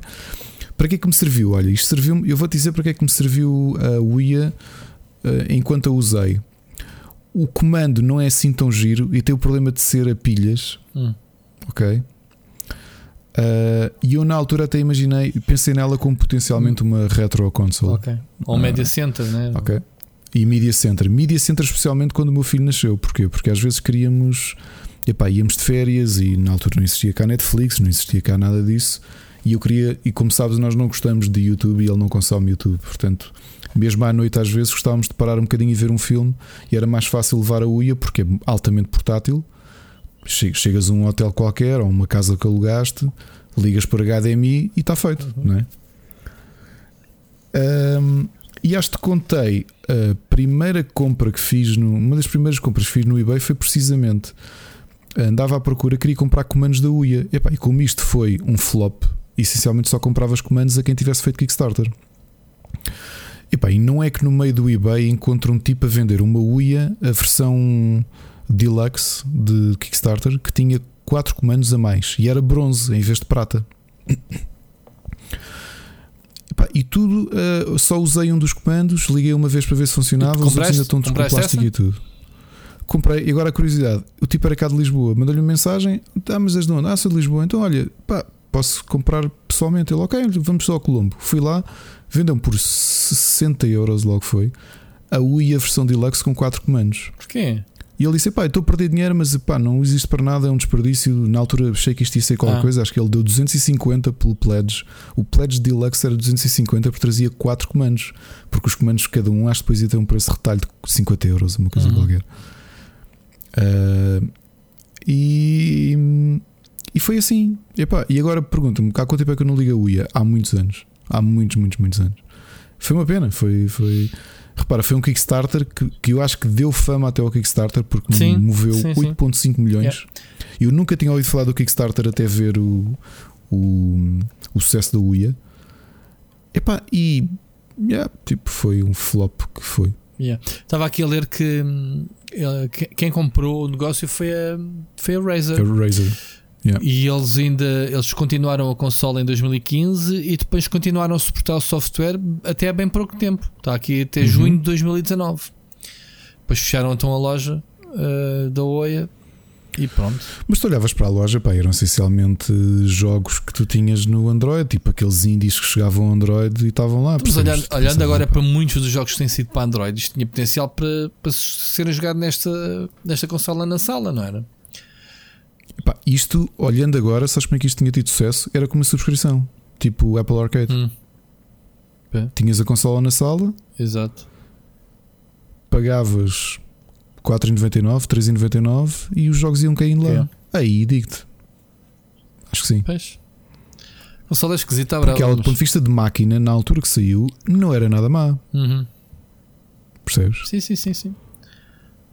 Estou aqui a ver que isto tinha um, mas depois abandonei, repara, mandei fazer aquela.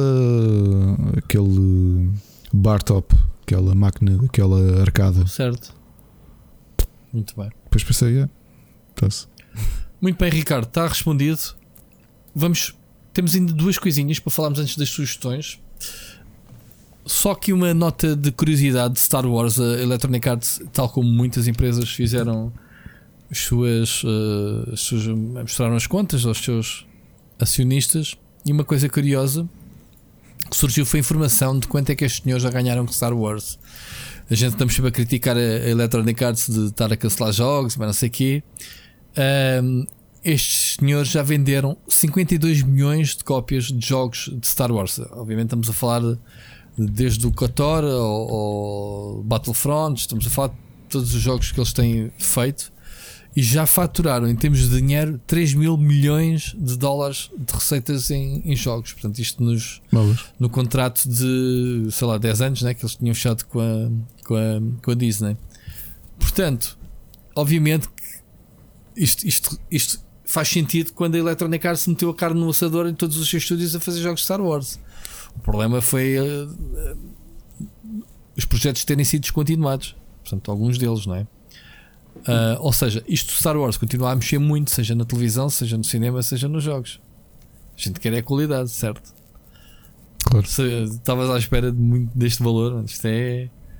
Isto é, é muito dinheiro uh, por um IP que ainda por cima, atenção, eles têm que dar dinheiro à, à Disney, né?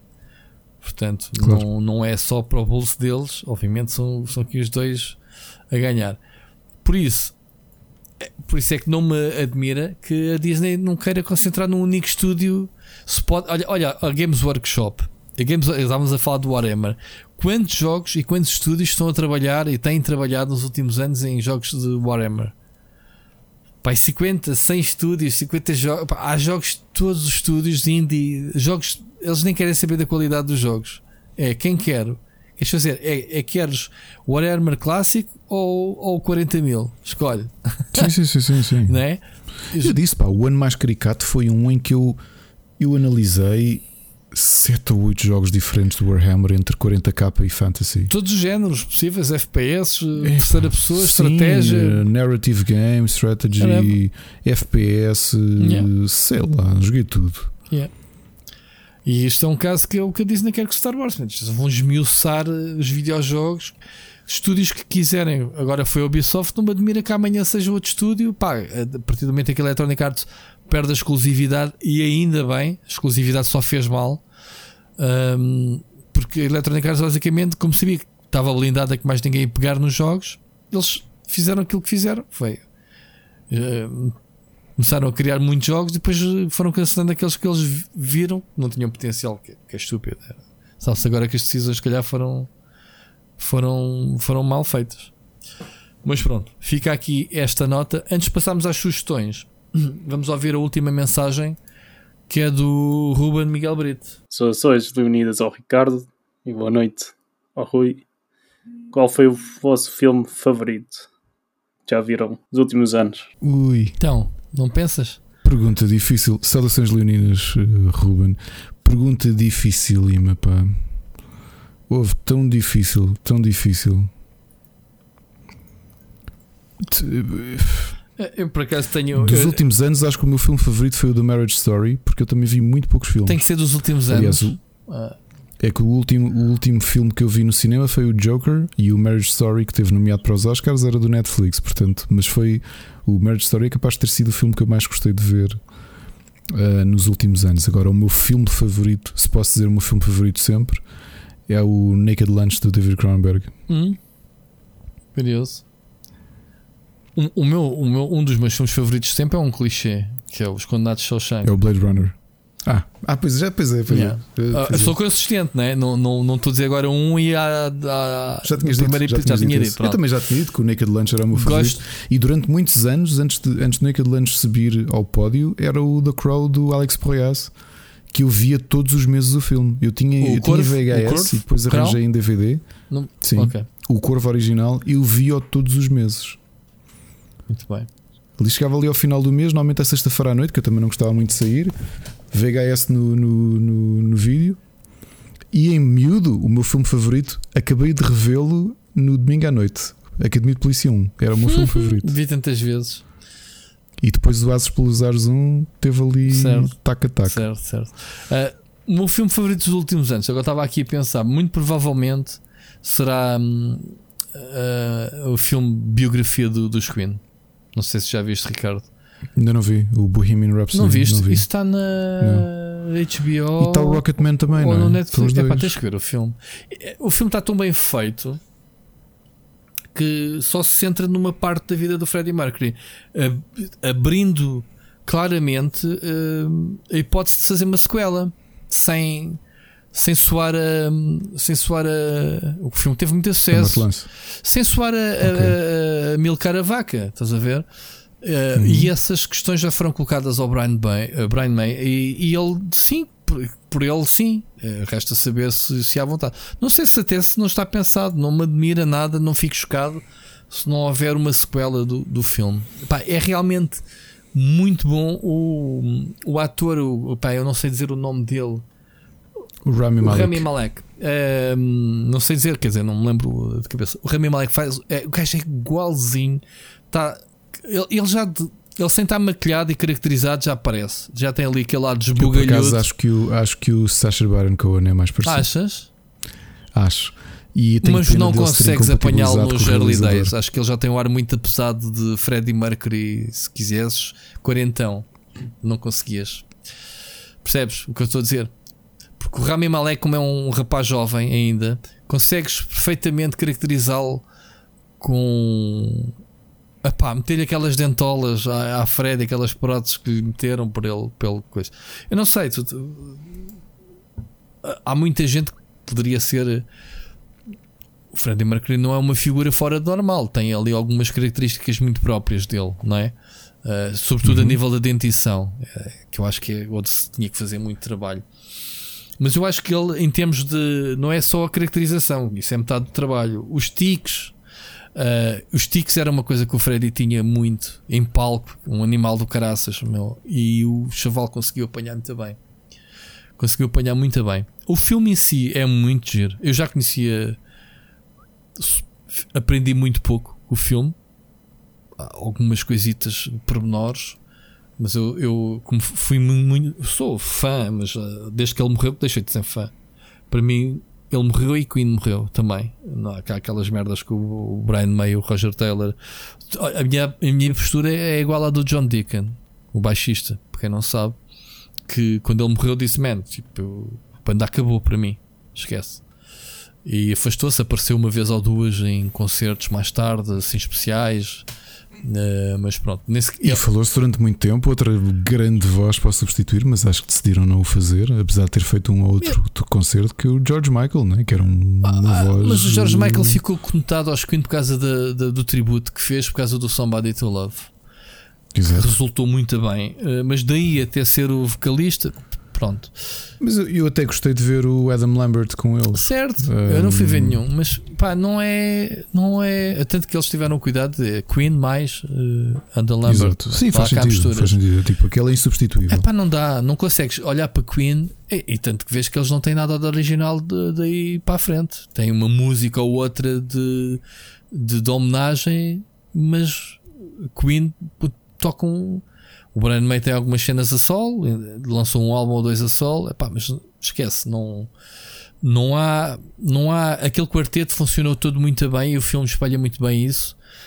A cena de. Eu continuo a achar que vocalistas é uma coisa muito difícil de substituir. Aliás, repara que hum, Supertramp vieram cá relativamente pouco tempo. Obviamente saiu o Roger Hodgson, que ele, tá, ele veio a solo, e tu pensas, ah, eu, para que que eu vou ver? Mas aí houve, houve, houve conflitos sem, de interesse. Houve Hodgson. conflitos porque o Roger Waters uh, recusa-se. Roger Hodgson. Hã? Estás a falar dos Pink Floyd? Estou a falar de Supertramp. Não ah, desculpa, a falar de Supertramp. percebi. Percebi estás a falar dos Pink Floyd. Estou a falar de Supertramp. Okay, okay. Epá, são, houve a mesma coisa com os Marillion, não é? Se o Fish. Hum. Uh, epá, há, há aquelas bandas. Novamente, não, não é por ser vocalista que eu acho que os vocalistas são insubstituíveis, mas há alguns que são demasiado conotados com uma banda, pá, que é estranho, sim, sim mas, depois, é... mas depois tu, se fores ver ao contrário, o caso dos Guns N' Roses, em que basicamente a banda era o Axel Rose, não era também Exato. a mesma coisa, não é? E ele era o vocalista, era, claro. faltava-lhe um claro, slash, claro. faltava, epá, yeah. Um, a cena dos Queen é que os Queen eram uma força a 4 porque muitos sucessos dos Queen nem todos foram escritos pelo Freddie Mercury. E isso aborda-se no, no aborda-se bem no filme, que é a cena de, dos cuidados de darem os créditos a quem escreveu música. Pá, por exemplo, o Another One Bites the Dust foi John Deacon que escreveu. Ou uhum. o, o, o Women Rhapsody, que dá o nome ao filme. Pá, foi uma coisa que o Freddy apareceu lá e, e, e, toda a gente olhava de lado por ele com as ideias. Ele teve que convencer para já o tempo de duração de música para se passar numa rádio, que era impossível na altura. E, que até, até se vê no filme a troca de label e tudo muito engraçada em relação a isso.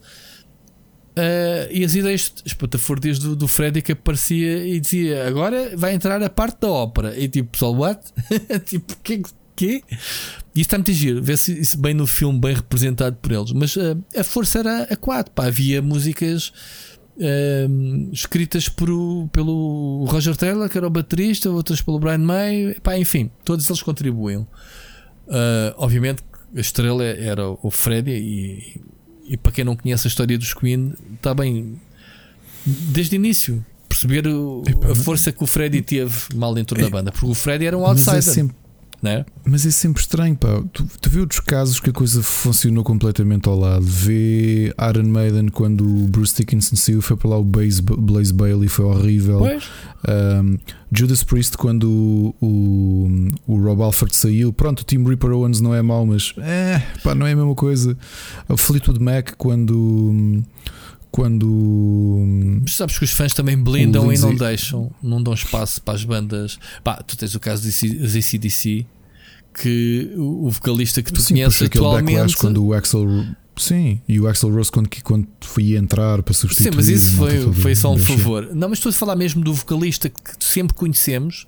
Uh, Sim, é o segundo. O, é, é o, segundo. segundo. porque o primeiro original morreu com o Gregório, morreu com vómito. Oh, oh, oh, Rui, o Bruce Dickinson é o segundo vocalista pois é, de Maiden. Lá está, pronto, exatamente, exatamente. Pronto. Um, Houve Dream Theater, o James Labrie é o segundo vocalista. Certo. Há, há, há, não, é? não, é? linear, as coisas funcionam. Às e vezes... há coisas que funcionam. Pá, nova, olha, pensa um caso como Black Sabbath. Pá, Black Sabbath são literalmente os pais do, da música pesada. Certo. Há um artigo genial, acho que foi na. Não me lembro se foi na. Na, na Guitar World ou logo foi que, que desconstruíram todos os géneros de música pesada e de que álbuns ou de que fases Black Sabbath é que aquilo nasceu. Uhum.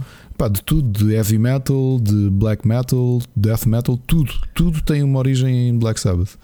Porque não havia nada a soar com Black Sabbath. E repara, Black Sabbath teve uh, Ozzy Osbourne, não é? Uhum. E de repente o, o Ozzy sai para ter uma carreira a solo e, e Black Sabbath continuou com, com outros vocalistas. Um que a malta uh, mal se lembra que, que, que por lá passou, não é? Que foi o, o, o Ian Gillan ainda deu uma perninha num álbum e não correu grande coisa. O Ian Gillan que tinha acabado de sair de. de. Epá, desculpa, não. Foi a seguir ao. O, primeiro foi o Ronnie James Dio, não é? O grande Ronnie James Dio que, que notabilizou um parte dos Black Sabbath, e a seguir o Ian Gillan tinha acabado de sair de Deep Purple, portanto, todo gigante da música que de repente vai para lá fazer uma perninha e a coisa não corre bem. Uhum. E depois, quem lá está há muitos anos e que eu adoro e que a maior parte das pessoas não liga nenhuma, foi um senhor chamado Tony Martin, que para mim tem dos melhores álbuns de, de Black Sabbath, que eram mais hard rock e, e, ninguém liga nenhuma àquilo. E portanto foi o último vocalista até o regresso de, de, agora das últimas reuniões do Ozzy Osbourne, até os Black Sabbath voltar. Pá, tu tens casas em que funciona. O Ozzy Osbourne vai Mas Black... há de estar velho. Esse aqui já deve ter aqui 120 anos. Não, epá, e digo-te, fiquei, foi, viu em 2018 no Atlântico e pá, tem forma. O gajo estava todo Pá, queimado no reality show em que ele aparecia com a família. O homem é. Mas aí é que está, Rui. São, são, são partes diferentes do cérebro a funcionar. Por isso é que tens aquela coisa. Oh, meu, o homem tem 72 anos, não... afinal, é um jovem, quer dizer, não, nem sequer é um velho. Por isso é que tens aquela coisa dos gagos não gaguejarem a cantar, porque são partes diferentes do cérebro. E, e vê-lo ao vivo, pá, eu estava com, estava com o Gonçalo Brito a ver uh, Ozzy Osbourne. Estava quase com lágrimas nos olhos a ver Mas aquilo. estava em forma? Estavas a. E a cena é, é tu veres um tipo que está literalmente todo queimado, meu, a, tipo, a, dar, a fazer, dar passinhos em direção ao, ao microfone. Sim. Pois, exato. E depois começa a cantar e tu, yeah, tipo, a parte que tu tens todo queimado é porque era aquilo que tu vias no The Osbournes, né? Que Exato. e Pá, e o Ozzy é o Ozzy. O, o Ozzy não é a idade, foi o abuso brutal sei, que ele teve claro, de álcool drogas, e drogas. Pá, que, claro. que, o Keith Richards olha para ele e deve pensar. Keith Richards, é, Keith Richards, há quem diga que fumou cinzas do pai. Eu acho que é mito urbano, mas há quem diga, há quem diga que. Pronto. Eu no outro dia li um. Estamos a falar do, um, do, do, do, guitarrista do, do, dos Rolling dos Stones. Rolling Stones. Né? Eu no outro dia li um, um meme brutal que dizia assim: Nós temos que começar a, a pensar seriamente no, no aquecimento global, porque temos de refletir que, que, tipo de mundo é que vamos deixar ao Keith Richards. que a gente vai, vai ser todo distinto, mas o gajo continua a snifar e a fumar o mundo. Mas essa do. Eu acho que é, é, é uma piada. É, uma, é humor negro. Ele ter fumado as cinzas do pai é, é, das coisas mais humor negro que eu alguma vez ouvi na minha vida. Tipo, ponha uma moca à conta do pai. Nunca se sabe. Nunca se sabe. Oh my god. E não esqueça que ele é pai do Jack Sparrow. Hum, exatamente. Vai-se lá saber porquê. Olha, isto é brincadeira, também só tem 77 anos. Isto só parece estranho, mas é que ele só tem 77 anos. 77 anos, mas tem cara deve ter de 140 daquilo que ele viveu, porque ele viveu o dobro Exato. de qualquer outra pessoa, não é? Oh, pá, eu também vi malta a dizer, e com razão, que tu vês uh, atletas muito bem comportados a vida toda, sem fumar, sem beber, e depois pá, vão muito a cedo. E há malta a dizer: foi o Keith Richards literalmente anda pá, há 60 Mas anos. Isso é, isso, é uma, isso é uma razão. O gajo está todo empalhado já, o gajo não tem órgãos internos. Aquilo já secou tudo, há que temos. Há, ali, há uma chama que o mantém, porque o homem, coitado, mano, o homem, o homem todo teso. A ciência devia fazer um teste que era uh, cortavam. Era um teste, não sei agora que ele tem confinamento, que era se alguém puder e tiver namorado o Keith Richards, envie-lhe com a flor, cenoura e aqueles cebolinhos. Queres matar o homem? E... Estás parvo? Não, não, não. É para ver se ele faz picos. Se ficar a agarrar naquilo. Oh my god. Enfim, Ricardo, vamos passar às recomendações. Vá lá, isto foi tudo. Qual era o filme favorito e a nossa capacidade de. Eu acho que é, é isso que o pessoal gosta, que a gente extravassa e desvia-se dos temas e, e, arranja novos temas. Faz, fugimos do nosso guião espetacular. Enfim, vamos às sugestões. Está aberto oficialmente as sugestões. Um, Sim. Quem começa? E começa por onde? Olha, eu tenho muitos poucos jogos, portanto vamos falar já de jogos. Eu só joguei o Werewolf the Apocalypse Earthblood. É um, jogo. E eu vi, o teu, vi a tua análise e estou mesmo cheio de vontade de jogar. Estás? Estás a ser irónico? Não. não, nada. Pronto. Epá, o jogo é, é bastante. É, epá, é, é, é, daqueles jogos que jogas maior e percebes logo, tipo, o que é isto? E foi logo a sensação que eu tive. E, e pronto, joguei, joguei até ao fim do jogo um, e pensei, pá, como é que é possível uh, fazer-se um jogo ainda por cima eu estava a jogar na PlayStation 5, a versão de PlayStation 5, o jogo que saiu para todas as plataformas uh, entre, uh, Next Gen e, e, Old Gen. Chamar Old Gen à PlayStation 4 é bem estranho neste momento, mas pronto. Um, pá, e o jogo é pior que um jogo de PlayStation 3, nem sequer é um jogo de PlayStation 4, é um jogo de PlayStation 3, não ofendendo os grandes jogos de PlayStation 3. Pá, a jogabilidade, uh, os valores de produção, os gráficos sei lá, a inteligência artificial sendo um jogo furtivo nem sequer funcionava, os bonecos são pinos de um lado para o outro. História, pá, esquece. Tu, tu gostas muito do, do mundo, né? do, do, do White World Wolf, of Darkness, World of Darkness. Yeah. Uh, como é que isto se liga? Já agora não vou falar mais do jogo, o jogo é péssimo. Quem quiser ler a análise, já publicaste a análise? Não, no, no no Rubber? Não, não, acho que não mandaste o texto ainda. Mandei texto, pronto. Então, vejam o vídeo no, no, canal. Um, como é que isto se interliga? O, isto é uma história curiosa. O designer por trás do World of Darkness foi um dos designers do Shadowrun. Hum.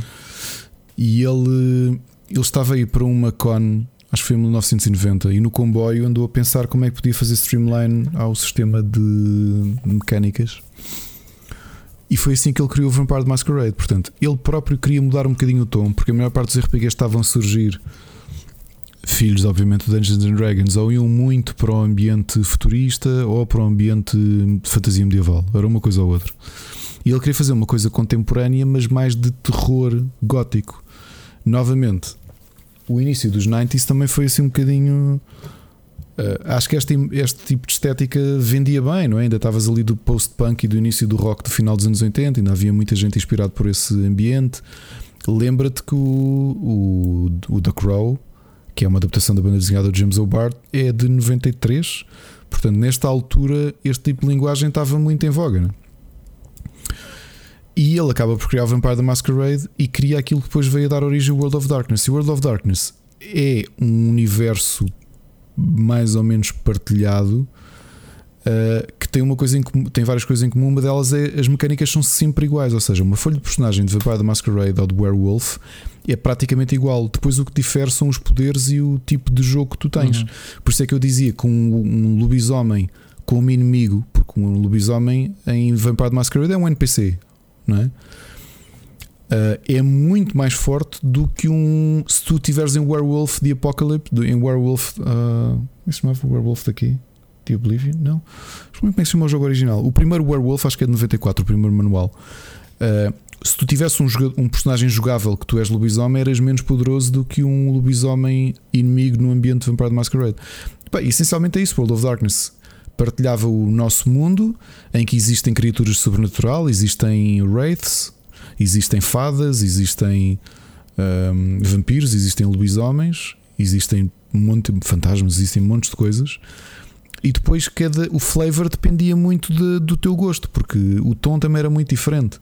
Vampire, obviamente, pá, é eh, aquele ambiente gótico mesmo, não é? De, que até a própria um, uh, Anne Rice também viveu, teve um grande sucesso agora nos anos 90. Não? É? A entrevista com o Vampiro, eu não te queria interromper, ia-te falar é. nisso. É, ou seja, aquele ambiente todo que é muito típico, não é? Há muita gente que, que pá, para mim são das minhas grandes inspirações e eu fui um adolescente gótico e isso para mim era o, uhum. era o Staples. Mas tu, tu contaste-me que tu compravas com grande antecipação os bilhetes para o cinema para ver o Crepúsculo, não era? Com os teus amigos? Não, não, não, não. Isso já não. Isso já não. mas, mas, por exemplo, o que a malta não, não sabe, existiu uma série de televisão uh, de Vampire the Masquerade. Ok. Na Fox. Foi. Que era o Kindred Embraced e que passou cá em Portugal. Já há muito tempo? No, sim, em meados dos anos 90, okay. tardíssimo. A série era horrível, eu já vi a série toda e é horrível, horrível. Mas mesmo, mesmo aquilo foi cancelado ao décimo episódio e o protagonista, depois passado para aí uns meses, morreu de acidente de carro, meu, portanto. Um, e, e o, o, universo é, é bastante interessante. Epá, tu tu sabes, nós estamos agora a começar esta campanha que ainda não sei se tu arrancas mesmo ou se ficas como espectador na primeira sessão, que há de ser esta sexta-feira. Esta sexta, não, não sabia. Um, e, e a minha ideia, e tu vês, para quem, se quer, quem quiser dar o trabalho de ler os manuais, tirando a parte de mecânicas de game design, como é que se faz, como é que são os poderes, se tu fores ler o lore todo, pá, aquilo está interessantíssimo. É um mundo muito divertido de, de jogar. E o Werewolf realmente tem um grande potencial. O que eu vi do jogo parece-me só um milking do, do, da marca Werewolf, mais nada. Não, pois não, é, não, não, não sei, de, de não sei se o pessoal que é fã de, da cena, se é para eles, pá, o jogo em si está muito mal feito. Eu por acaso conheço pouquíssimas pessoas que preferem Werewolf um, a, a Vampire. a Vampire de Masquerade. Muito bem. Obviamente, Vampire é o flagship, não é? Vampire pois. é o, a primeira a primeira série de, de, de World of Darkness. Um, epá, por acaso conheço duas pessoas, uma delas foi estava no Rubber até antes de eu entrar, teve muito pouco tempo, e ela e o marido são têm praticamente todos os livros, eles até representavam o White Wolf cá durante uma certa altura. E, e o jogo favorito deles é Werewolf. Um, portanto, é, é a diferença. E, e novamente, depois não esquecer que já falámos aqui dele, o, o, o Bloodlines ajudou também muito. O Buglines. Exato. Mas pronto, Werewolf, já, só por curiosidade, o primeiro todo foi o Werewolf the Apocalypse em 1991. E chama-se Werewolf the Apocalypse, só que chama-se Earth Blood. Saiu, curiosamente, só aqui no, só para vos dizer, poucos meses depois do Vampire Masquerade. E portanto há muitos, muitos livros. eu joguei primeiro, mas, mas o, o primeiro Masquerade, eu joguei por ser eh, na altura carimbado como um clone Diablo, aquela perspectiva isométrica uhum. e isso. O jogo era muito giro, eu gostava, só que era já mais 3D. Uh, eh, Lembro-me das mecânicas de Frenzy quando começavas a ser atacado e o, o boneco Exato. começava a. Perdias o controle da, da, personagem, começava a atacar o pessoal. Era giro o jogo. Era giro. Enfim, olha, outra sugestão uh, que eu já vi que também jogaste, Destruction All Stars. O que, é que, que, é que tu achaste? Não, não joguei. Não, não joguei. Não? não? joguei. Ok. A única pessoa que jogou e já tem muitas horas é o meu filho que está farto de ganhar jogos uh, online. É fixe o jogo. Agora, uma particularidade que eu reparei, ele, ele, começou a fazer os primeiros jogos online e eu estava em chamada com o meu diretor e quando desligo começo a ouvir pessoas a falar no comando. Isso já, já saiu, isso é uma estupidez. Uh, o, o, já, já o foi comando corrigido? por default tinha as vozes ligadas. Já ouvi hoje dizer porque começou a haver eh, bullying e começou a haver eh, treta, né? É uma estupidez. Eu andei à procura porque uh, aquilo incomodava. Não consegues fazer. Não consegues. Não, não tem, não, não tem opção Não tem a opção de mute deste pessoal. Ou seja, consegues meter tu e mute tens lá a funcionalidade uh, para isso, mas no jogo. Mas continuas a ouvir as pessoas, então Exatamente. então a solução que eu dei ao meu filho foi desligar os sons todos, o que ah, era sim. horrível. Sim, porque depois perdias. Depois não estás exato, a ouvir o jogo. Perdias as partes do jogo no comando, que é muito giro. Uh, mas eu li hoje, eu não experimentei ainda, li hoje que a atualização que foi feita foi exatamente isso: desligar por default, porque houve problemas, obviamente. Não estás a jogar sossegadinho e estás a levar com um gajo aos berros a chatearem. Estás a perceber? Eu vi no meu, no meu caso era o meu filho, estava a jogar e eu aí reparei, filho, tu estás ligado? Ele, a sério? E eu, sim, estás. Pronto, mas. Nem eu estava à espera que um jogo saísse. É uma estupidez grande, man, não sei. Mas isso foi corrigido. Isso foi corrigido. Estou a ler aqui no The Verge, sim, o hotfix 1.2.2 uh, no longer turns on voice chat by default. Claro. Mas pronto. Uh, o jogo é muito, é muito engraçado. Uh, Falta-lhe, uh, pronto, começando pela crítica. já tenho quase o texto escrito. Tenho que fazer review disto. é falta-lhe o conteúdo. a pergunta que fica no ar é, é: Forra, este jogo valia 80 euros no lançamento da consola. Pá, só um maluco é que ia lançar um jogo de um IP novo, de um estúdio praticamente ninguém conhece. É preciso, uhum. obviamente, ir investigar quem é o estúdio. Faz todo sentido. É o pessoal do Project Gotham. Ok, para quem não sabe. Uh, do. Como é que se chamava o estúdio? Para aqui não tenho. Não me recordo. Pronto, não interessa. Era o, o estúdio que, que a Activision Lucid fechou. Games. Lucid Games. Não, esse é o estúdio. Esse é o novo. O atual. Como é que o anterior? Não uh, é pronto, mas foi o pessoal que fez o Gotham. Uh, foi o pessoal da Metroid, Metrópole. Como é que era? Não. Uh, Bizarre Creations, desculpa. Assim é que é. Super conhecidos. Os gajos fizeram a série Project Gotham Racing, que é muito conhecida. Só que os sacanas foram comprados pela Activision e, obviamente, uh, fizeram-lhes a folha, não é? Agora, o, esta malta, a maior parte deles é desse estúdio. E é por isso é que a jogabilidade é muito boa. A jogabilidade é espetacular. Uh, funciona bem uh, o conceito das arenas, andas lá mocada com os carros, até o, o, analógico direito tens um boost para a frente e um boost para o lado. Uh. Peço desculpa, não consegui controlar o espirro. Um, funciona tudo bem, falta-lhe os conteúdos. A, a, pergunta é: o jogo ia sair com este formato, conteúdos, no meio de tantos lançamentos, 80 euros. Era um jogo que já estava com aquela taxa da PlayStation 5 exclusivo, pá, o jogo não ia vender nada. A Sony teve a percepção disso e adiou o jogo. Agora, adiou porque o jogo tinha mais conteúdo e foi. cortaram-lhes para ser, vá lá, não é free to play, mas é oferecido durante dois meses no Plus para fazer uma base instalada e a partir daí começar a vender microtransações, porque o jogo depende muito. Basicamente é um Rocket League. Vais poder comprar uh, emotes e, e corzinhas e eles e são um, bocadinho, são um bocado semíticos naquilo que tu podes desbloquear com o dinheiro do jogo. Ok? E isso falha. A nível de conteúdos, só tens poucas arenas, tens quatro modos de jogo, dois de equipas e dois a solo. E depois vai-se esgotar o jogo em poucas horas. Estás ali divertido e divertes com amigos e pá, depois ficam nada. Fartas. O filho já tem os personagens que gosta mais das mecânicas, por exemplo, dos poderes especiais. Há personagens, ah, pois há também personagens que estão um bocadinho, umas são melhores que outras. Há ali um, uma personagem que é o cabeça de tigre, claramente tem que levar nerve, porque o carro dele é, é bruto. Umas lâminas é à frente. Mais joga, por é o que toda a gente joga e são, é a personagem que ganha sempre, é quase no fim do jogo. Portanto, começas a topar esse padrão, hum, obviamente tem que levar nerve. Não sei se entretanto que esta parte já não terá levado.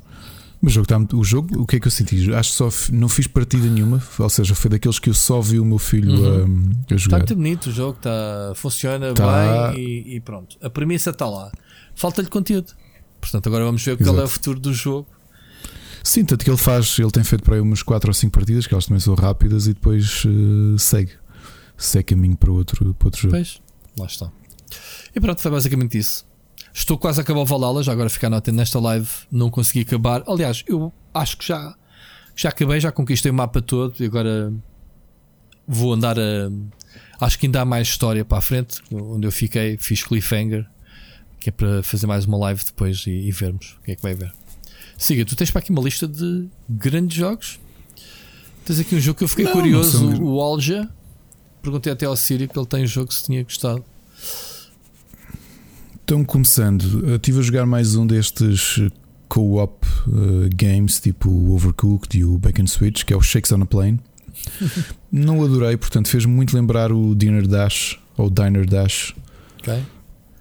que foi mítico na altura. Uh, este tu és um hospedeiro de bordo, ou um, um, um hospedeiro de bordo ou um comissário de bordo, e é o mesmo sistema. As pessoas pedem-te coisas, tens de ir aquecer hambúrgueres, tens de ir buscar bebidas, tens de recolher o lixo. Ok, tem cenários Pá, redondos e corredores e cenas diferentes. É, e o avião vai oscilando, ou seja, tu podes ser atropelado por carrinhos que estão nos corredores, porque se o avião uh, virar para um lado, uh, os carros uh, rolam.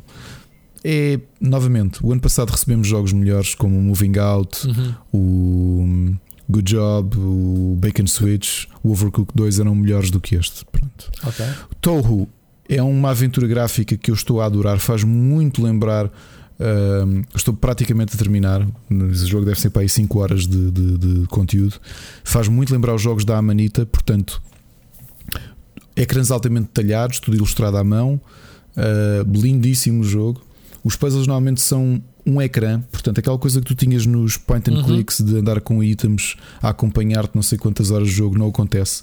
O máximo pegas no tu item agora é podes usar bonito, dois ecrãs ao lado. Realmente. O jogo é mesmo muito, muito bonito, não tem texto nenhum, nada, zero. Portanto, é mesmo como os jogos da Amanita. E depois tem um sistema de hints em que tu jogas uma espécie de mini-jogo para desbloqueares a hint, e as hints são a folha desenhada pelo artista a grafista. Mas tu para avançares no jogo desenhos. tens que resolver os puzzles do próprio ecrã para passares para o próximo ou andas. É, é, só podes passar é, para o próximo ecrã. Isso é o Goblins. Lembras-te do Goblins da série? Sim, mas sim, mas desta nova vaga, o jogo eu acho que é mesmo muito, muito semelhante aos jogos sim, da Amanita. Sim, sim, como estilo estética. O, yeah. o Maquinarium e o Samrost e coisas certo, do género. A, a, minha única crítica ao jogo, e já sou eu a ser muito a picuinhas, porque é capaz de ser das melhores aventuras gráficas que joguei nos últimos tempos.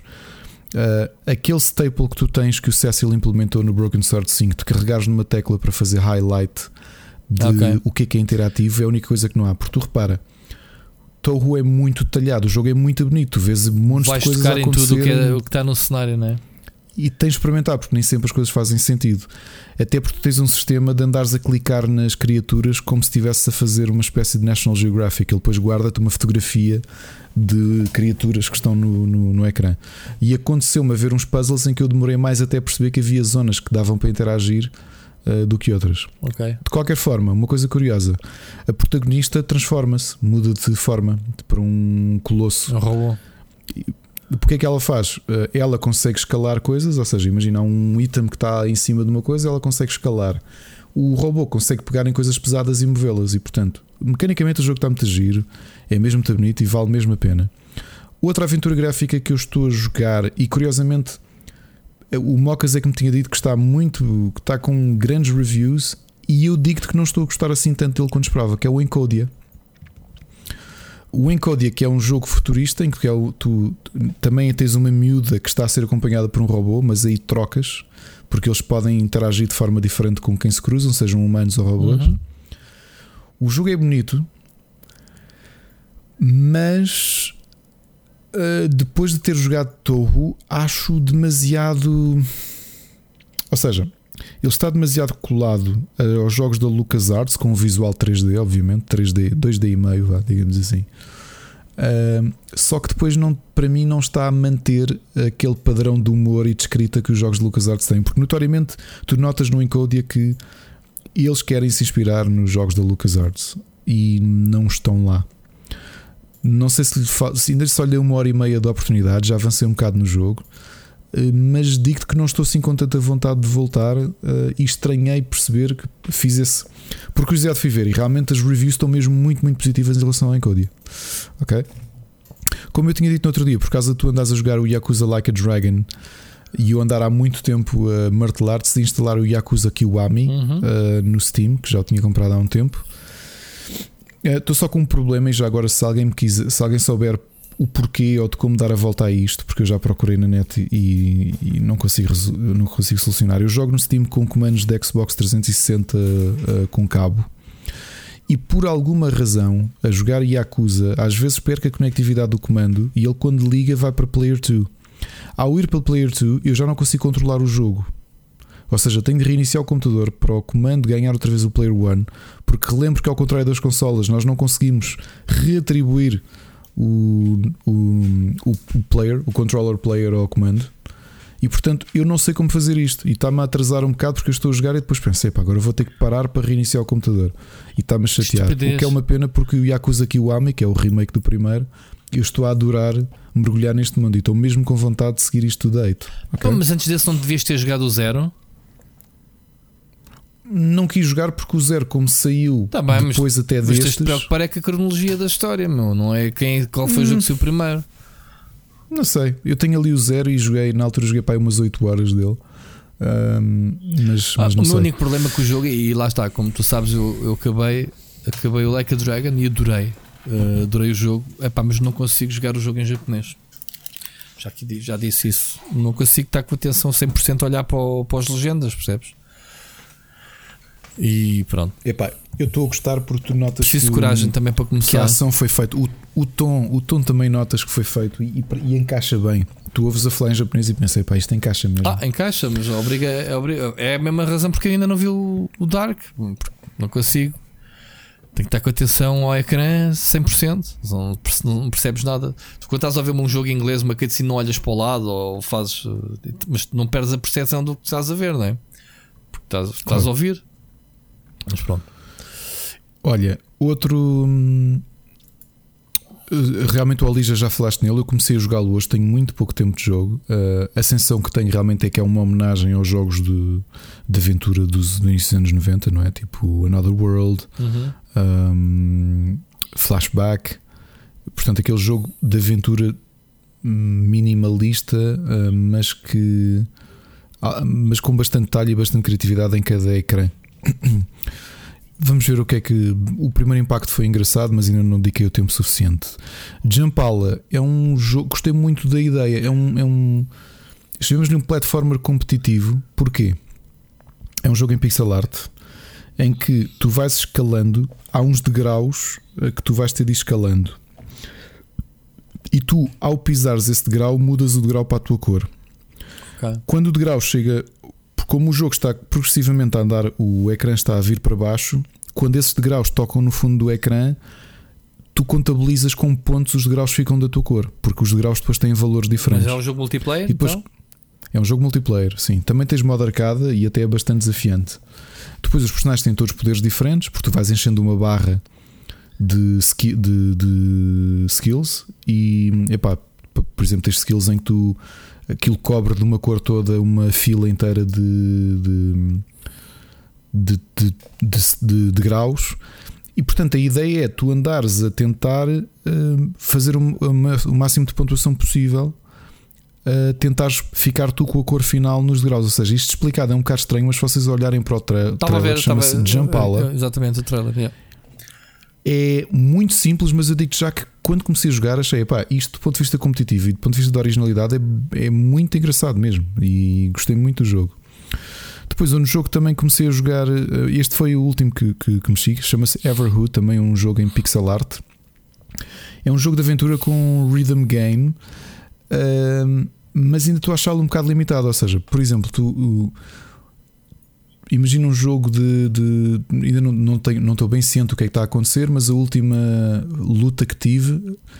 Ao contrário dos jogos de rhythm gaming que tu tens de acertar no tempo certo, essencialmente o que estás a fazer é imagina uh, o braço da guitarra do, do Guitar Hero e tu estás cá embaixo.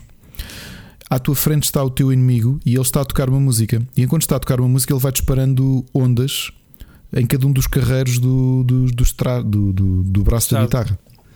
E o teu objetivo é saltares, nunca levares com eles. E não, não that's what she said, eu sei. não levares com estes, com estes ataques, ou seja, tens de estar sempre a mexer-te e sempre a saltar. Achei engraçado, mas por acaso pensava que, que pudesse ser um bocadinho mais interessante de misturar um jogo de aventura com um combate. Aqui tu essencialmente não estás a combater, tu é um survival. Tens de conseguir, eles não podem destruir a tua okay. barra de vida até ao final da música. Estava aqui a ver o vídeo. Portanto, é, é, é isso. Olha, séries é que tem muita coisa, pá. Uau. Como eu disse, não passei muito tempo a jogar à noite. Aliás, a maior parte das noites. Estranhamente, esta semana não joguei muitas vezes com o Mocas. Eh, ele foi jogar sozinho, mas eu passei, passei muito tempo a. Não, não, não, não, não. Foi porque passei algum tempo no sofá com, com a Ana a ver umas séries. Olha, uma minissérie que vimos, isto, isto é tudo quase tudo do HBO. Esta semana decidimos mergulhar a série no HBO porque há ali muita série nova a, a chegar e que nós não temos dado atenção. Vimos a minissérie com a Maisie Williams, A Two Weeks to Live. Então. Uh, curtíssima, são 6 ou 8 episódios. Uh, gostei muito da série mesmo. Muito, muito, muito. É uma comédia. Hum, chama quase humor negro. Portanto, é muito violenta, tem mortes e tem tudo isso, mas é uma comédia. Está em alguma plataforma? Está no HBO. Isto é HBO. Uhum. Two Weeks to Live com a Maisie Williams, em que ela. Uh, sei lá como é, que eu, como é que eu explico sem estragar muito. Uh, ela começa. O primeiro impacto que temos com ela é ela chegar a um diner e, e ela não percebe nada do mundo real. Nada. Uh, sei lá, o tipo diz-lhe: Ah, para ir ao casamento tens pagar 10 libras. E ela tipo, tem um molho de notas e vai pagando, porque é a primeira vez que ela está a interagir com. Mas, mas de onde é que ela apareceu? Mas, de onde é que ela apareceu? Ela tem 21 anos, a série chama-se Two Weeks to Live. Onde é que ela teve escondido estes anos todos? E depois a explicação é, é boa e é muito violenta a série. Tem ali umas sequências de Ah, mas é spoiler? Não podes dizer de onde é que ela veio? Não, não ah, estraga um ah, bocado okay, a história. Pronto, okay. Mas posso dizer que tem ali, um, tem ali umas lutas, tem lutas metagiras, umas coreografias metagiras com os mercenários que tu te rires porque os diálogos são mesmo muito bons. Portanto, aconselho vivamente o X to Live. Acaba num cliffhanger e propositadamente no cliffhanger porque. Hum, no cliffhanger, não é bem no cliffhanger. Se eles quisessem, podiam continuar, mas aquilo é mesmo uma minissérie, ou seja, ficou por ali. Ah, é? Fica ali? Bom, okay. Sim. Outra minissérie que está a dois episódios de terminar também no, no HBO e que eu comecei a ver o primeiro episódio e disse assim: Eu acho que não quero ver isto porque eu já li o livro há muitos anos e isto é tipo a pior altura para ver isto. Qual é o. Que é uma coisa altamente realista. O The Stand é. Do. Hum, do Stephen King. Do Stephen King. A série? Sim.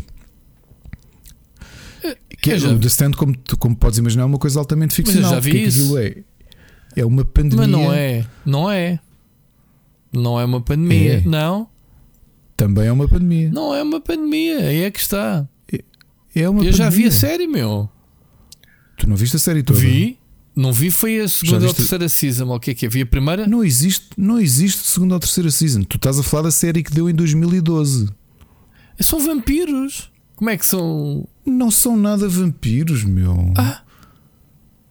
Oh, Rica... oh, Ricardo Miguel. Pera, é, Ricardo, oh, Ricardo, Rui, The Stand já teve série em 2012. Agora está a sair uma nova, começou a ser filmada no início de 2020. Ah, então não é a mesma que eu que vi. É com o Whoopi Goldberg e com o Alexander Skarsgård. Mas eles, ao início, com... ao início parece que é uma pandemia, mas eles descobrem que aquilo não é. O pessoal não morre, o pessoal transforma-se nos vampiros. Não, Rui. Ah. Não, man, eu li o livro, é, é mesmo a pandemia. Agora, tu sabes é que houve alguém que libertou a pandemia. Ai, o cara. Não, não, vou estar aqui a dizer. Tu estás a confundir isso. Isso não é o, o, o, Isso é o The Strain. Ah, The Strain. Desculpa. Ah, pronto. A culpa é do nome.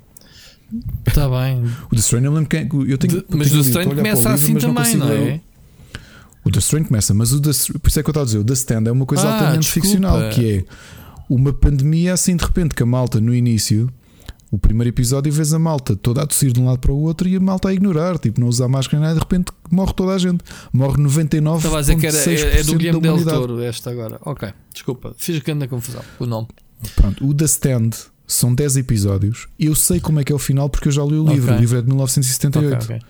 O livro é tão influente que, inclusive, o Ride the Lightning dos, Metallica. dos Metallica é sobre o livro. A música Ride the Lightning é sobre o livro.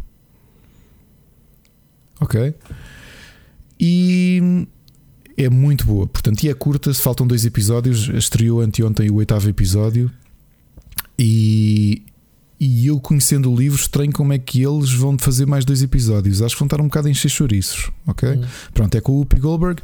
O que acontece nisto? Algumas pessoas têm imunidade.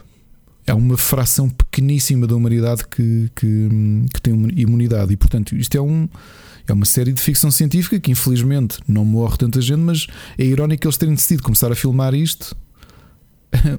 começaram a filmar para aí um mês antes de uma pandemia real atacar o nosso planeta, não é? Por isso é que eu estava a gozar, porque eu comecei a ver a série e a Ana disse assim: pá, tu se calhar não vês isto porque isto vai-te fazer confusão.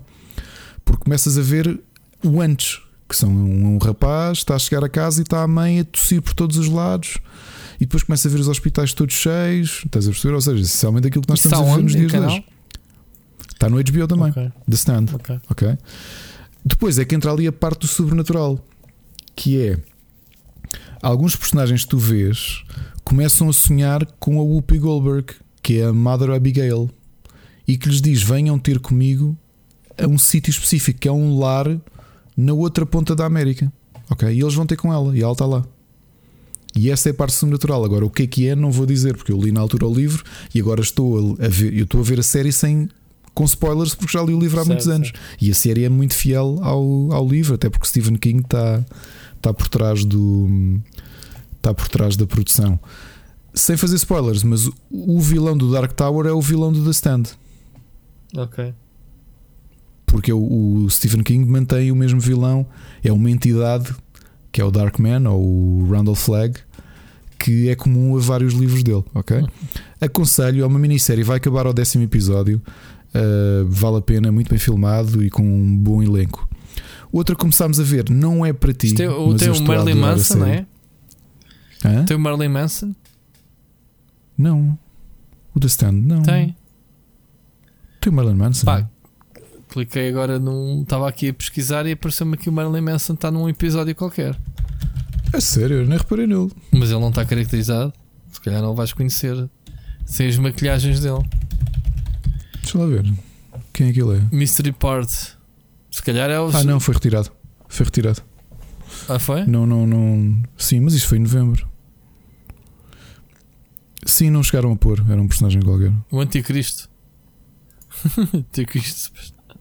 Muito bem. Uh, uma série que começámos a ver, não é para ti, mas eu estou a adorar. Também do HBO, chama-se Zoe's Extraordinary Playlist e é com a atriz que era protagonista do Suburgatory e é uma comédia musical que é ela é a lead programmer de um daqueles unicórnios de tecnologia e vai fazer uma ressonância magnética há um terremoto. Sabes o que é um, sabes que é um unicórnio em termos de expressão de tecnologia? É algo que nunca vai chegar, é, não é materializável, não é? Não? Tipo, é... Então, estás enganado. Então, como é que é? O unicórnio é uma empresa que ultrapassa o, o, a faturação de um bilhão de dólares, meu. Ah, não sabia. Deve ser o caso deles, porque eles depois têm lá o CEO, é obviamente uma cópia do Mark Zuckerberg. mas, mas, estás a ver? Já... Então o que, é que, o, que é que, o que é que a Zoe tem de especial? E novamente a série não é para ti. Eu estou a adorar. Se calhar a Mónica vai gostar muito, e se calhar algumas das pessoas que nos ouvem também.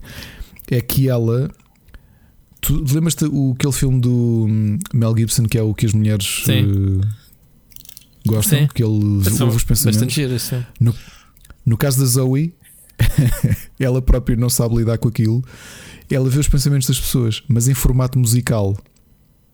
Em qualquer situação, tipo em, entre, em, em reuniões da empresa e não sei o okay. quê, começa, aquilo transforma-se em musical. É um musical, a série toda.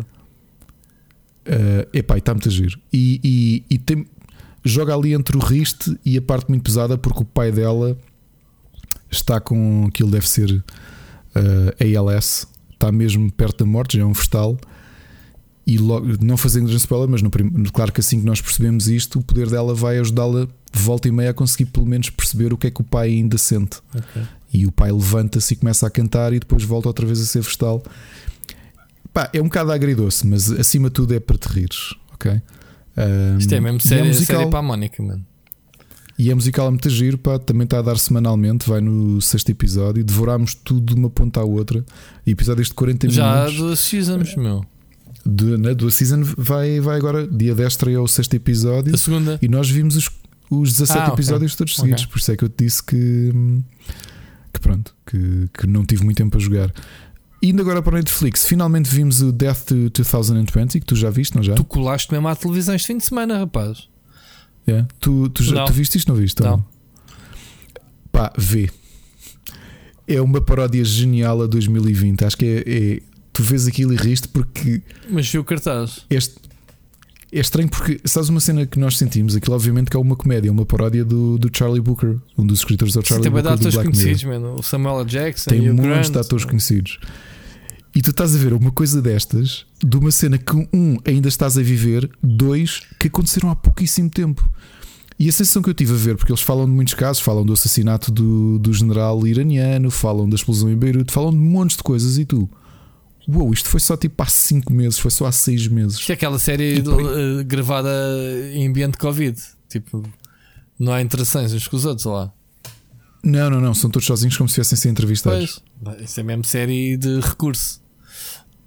Mas houve, mas está muito. Ah, sim, não estou a dizer que. Partes-te a rir, dois... partes rir com, com o sarcasmo de tudo. Aliás, ainda agora vi a série que o David Tennant e o Martin Sheen estão a fazer juntos, que é o Staged, que estão a fazer via Zoom, acabou de receber o prémio de melhor sitcom de 2020. Pois, ainda agora estava a ver que quando estava agora à tua espera, estava ali no sofá e estava a dar o 911 que já foi gravado tipo em 2020 e, a série eles andam yeah, todos yeah, yeah. de máscara e faz-me um bocado de confusão que é pá, já vejo aquilo na vida real uh, e estar a ver numa série o pessoal todo de máscaras uh, pronto olha voltei finalmente porque comecei há um ano a ver o Disenchantment do Matt Groening que está na Netflix, okay. que é a nova série de animação dele. Uh, tinha parado nos primeiros minutos e agora vou investir e ver mesmo, porque já, já a terceira season. Um, epá, e é Matt Groening agora no ambiente de fantasia sim. medieval e tão, tão uh, corrosivo vi, como ele costuma vi ser. qualquer coisa sobre isso, sim. Acho que vi qualquer coisa do primeiro. E são as minhas sugestões de séries, pá. Portanto, esta semana sim. Isto foi... e, e, com isto tudo já passámos mais uma vez a memorável marca das 3 horas das 3 horas, de, claro. do podcast. Pronto. Uns gostam, outros nem Já agora para te dizer que entretanto recebi 5 jogos para review board games, mas que Uau. este fim de semana com arrumações e aniversário da Ana não, não, não joguei. Sim, nada. essa parceria rendeu, meu, tem, tem rendido, caraças. Tens, tens coisas giras ou não? Tenho, tenho, tenho, tenho. Tenho e tenho aqui, se calhar, depois um tema para falarmos, pode ser para a semana, que é o que é que são os jogos Legacy e porque é que eu não gosto deles, dos board games Legacy. Ah, mas eu já sei. Os Legacy são aqueles que se destroem, não é? Só jogas uma Exato. vez. Já explicaste aqui, Exato. já falámos. Tipo, Porque agora estou com um nas mãos e antes de o jogar ah, já ando a ver ah, soluções de como, de como não estragar. o permanente. Yeah. Ah. Porque obviamente que há mais, há mais doentes como eu na net tentam jogar o jogo de forma a não o alterar definitivamente, né? Porque uh, rasga as coisas do jogo e isso, não é? Ok, vou já. Obviamente já tinha falado, já sim, me sim. tinha falado aqui dos já, jogos já, Legacy. Já. Neste, caso é, neste caso é uma coisa diferente, que é o, o jogo. Uh, tu começas com um mapa, é uma espécie de. um jogo de exploração, ok? E cada um tem uma espécie de clã. E o mapa, só no centro, é que tem umas casas. E à medida que tu vais avançando, tu vais explorando e mediante as cartas, as próprias regras, tu colas no manual. Ou seja, aquilo são tudo cartas que depois no centro tem um autocolante e tu colas a regra, porque tu podes bifurcar as tuas decisões. Problema: os edifícios que tu descobres ou que decides construir são cartas, mas a carta no centro também tem um hexágono que é autocolante. E a ideia é tu fixares definitivamente no, no, no bordo. Que é aquilo como vai ser um jogo longo, vai demorar algumas sessões diferentes. Uh, o que eles dizem é no final tu tens como se fosse uma playthrough única. Pronto, e acabou. Eles fizeram lado A e lado B, que é para tu poderes ter as duas playthroughs. É pá, só que irrita-me a brava um jogo, tu colares aquilo definitivamente no board. É pá, faz mesmo muita olha, confusão. Olha, eu dizer à, à Mónica que vou comprar um jogo só lá para jogar uma vez e rasga-se e vai para o lixo. Exato, e custa 60 euros. Estás a É um bocado um conceito um bocado. Mas pronto. Por acaso, o, o Moca estava a dizer que costuma jogar aos jogos da, que são os Exit, são um bocado mais baratos, são 18, 20 euros e também é a mesma coisa. Jogas uma vez e deitas fora. É pá, mas faz muita confusão. Yeah. Faz mesmo, mesmo confusão. pá, eu uh, meti aqui esta semana saiu o álbum de Foo Fighters, não sei se reparaste. Só hoje é que tive a oportunidade de ver um bocadinho, portanto não colou nada, fica só aqui a dica. Para quem não sabe, Medicine at Midnight, Foo Fighters, sabias dessa, Ricardo? Não, também não sou fã de Foo Fighters. Não, não, sabia mesmo, mesmo, mesmo que tinha. Pronto, eu não tenho aqui só para mencionar, mas não tive. Já ouviste? Ouvi hoje uma vez e não colou nada, como é óbvio. Estás a ouvir aquilo primeira hum. vez e é, é. Mas é a mesma cena de sempre, portanto. É Foo Fighters. Mas acho que tenho ouvido muita gente a falar bem do álbum. Não sei. Okay. Pronto, fica aqui a pseudo-sugestão. Eu não tenho mais uh, também nada. Não, uh, também já há 3, 3 horas foi e 5. bom podcast, vários temas, muitas participações muito fixes do pessoal. É isto Garganta seca, só agora é que me levantei para ir buscar água e tenho que fazer isto. Tenho que trazer uma garrafa para aqui, que isto é um abuso. Pá. Pá, eu também tenho aqui garrafa ao lado, mas também trouxe. A garrafa, reparaste o pormenor, já não trago copos. Eu proibi-me de trazer copos. Pois é que eu tenho só um nunca copo, mais. Tenho só um copo, já estou aqui todo lixado. Desde o tal acidente da, da prateleira que nunca mais uh, trouxe. É, é, Estou-me a lembrar, essa, essa cena gravada também realmente devia ser estupidamente cómica. Mas uma câmera que filmasse a prateleira e, a secretária e eu estar aqui como estou agora a gravar contigo e levar com a cena em cena. Enfim, coisas do diabo. Meu amigo, obrigado mais uma vez. Uh, obrigado a todos os uh, ouvintes que, que nos ouvem, uh, que já são umas centenas, podemos dizer, entretanto, não é? uh, poucas centenas, mas são centenas. Um, e obrigado a todos os que têm todas as semanas uh, enviado estes temas, estas mensagens que são bem-vindas. Ricardito, ouvimos para a semana? Ouvimos para a semana. Grande abraço.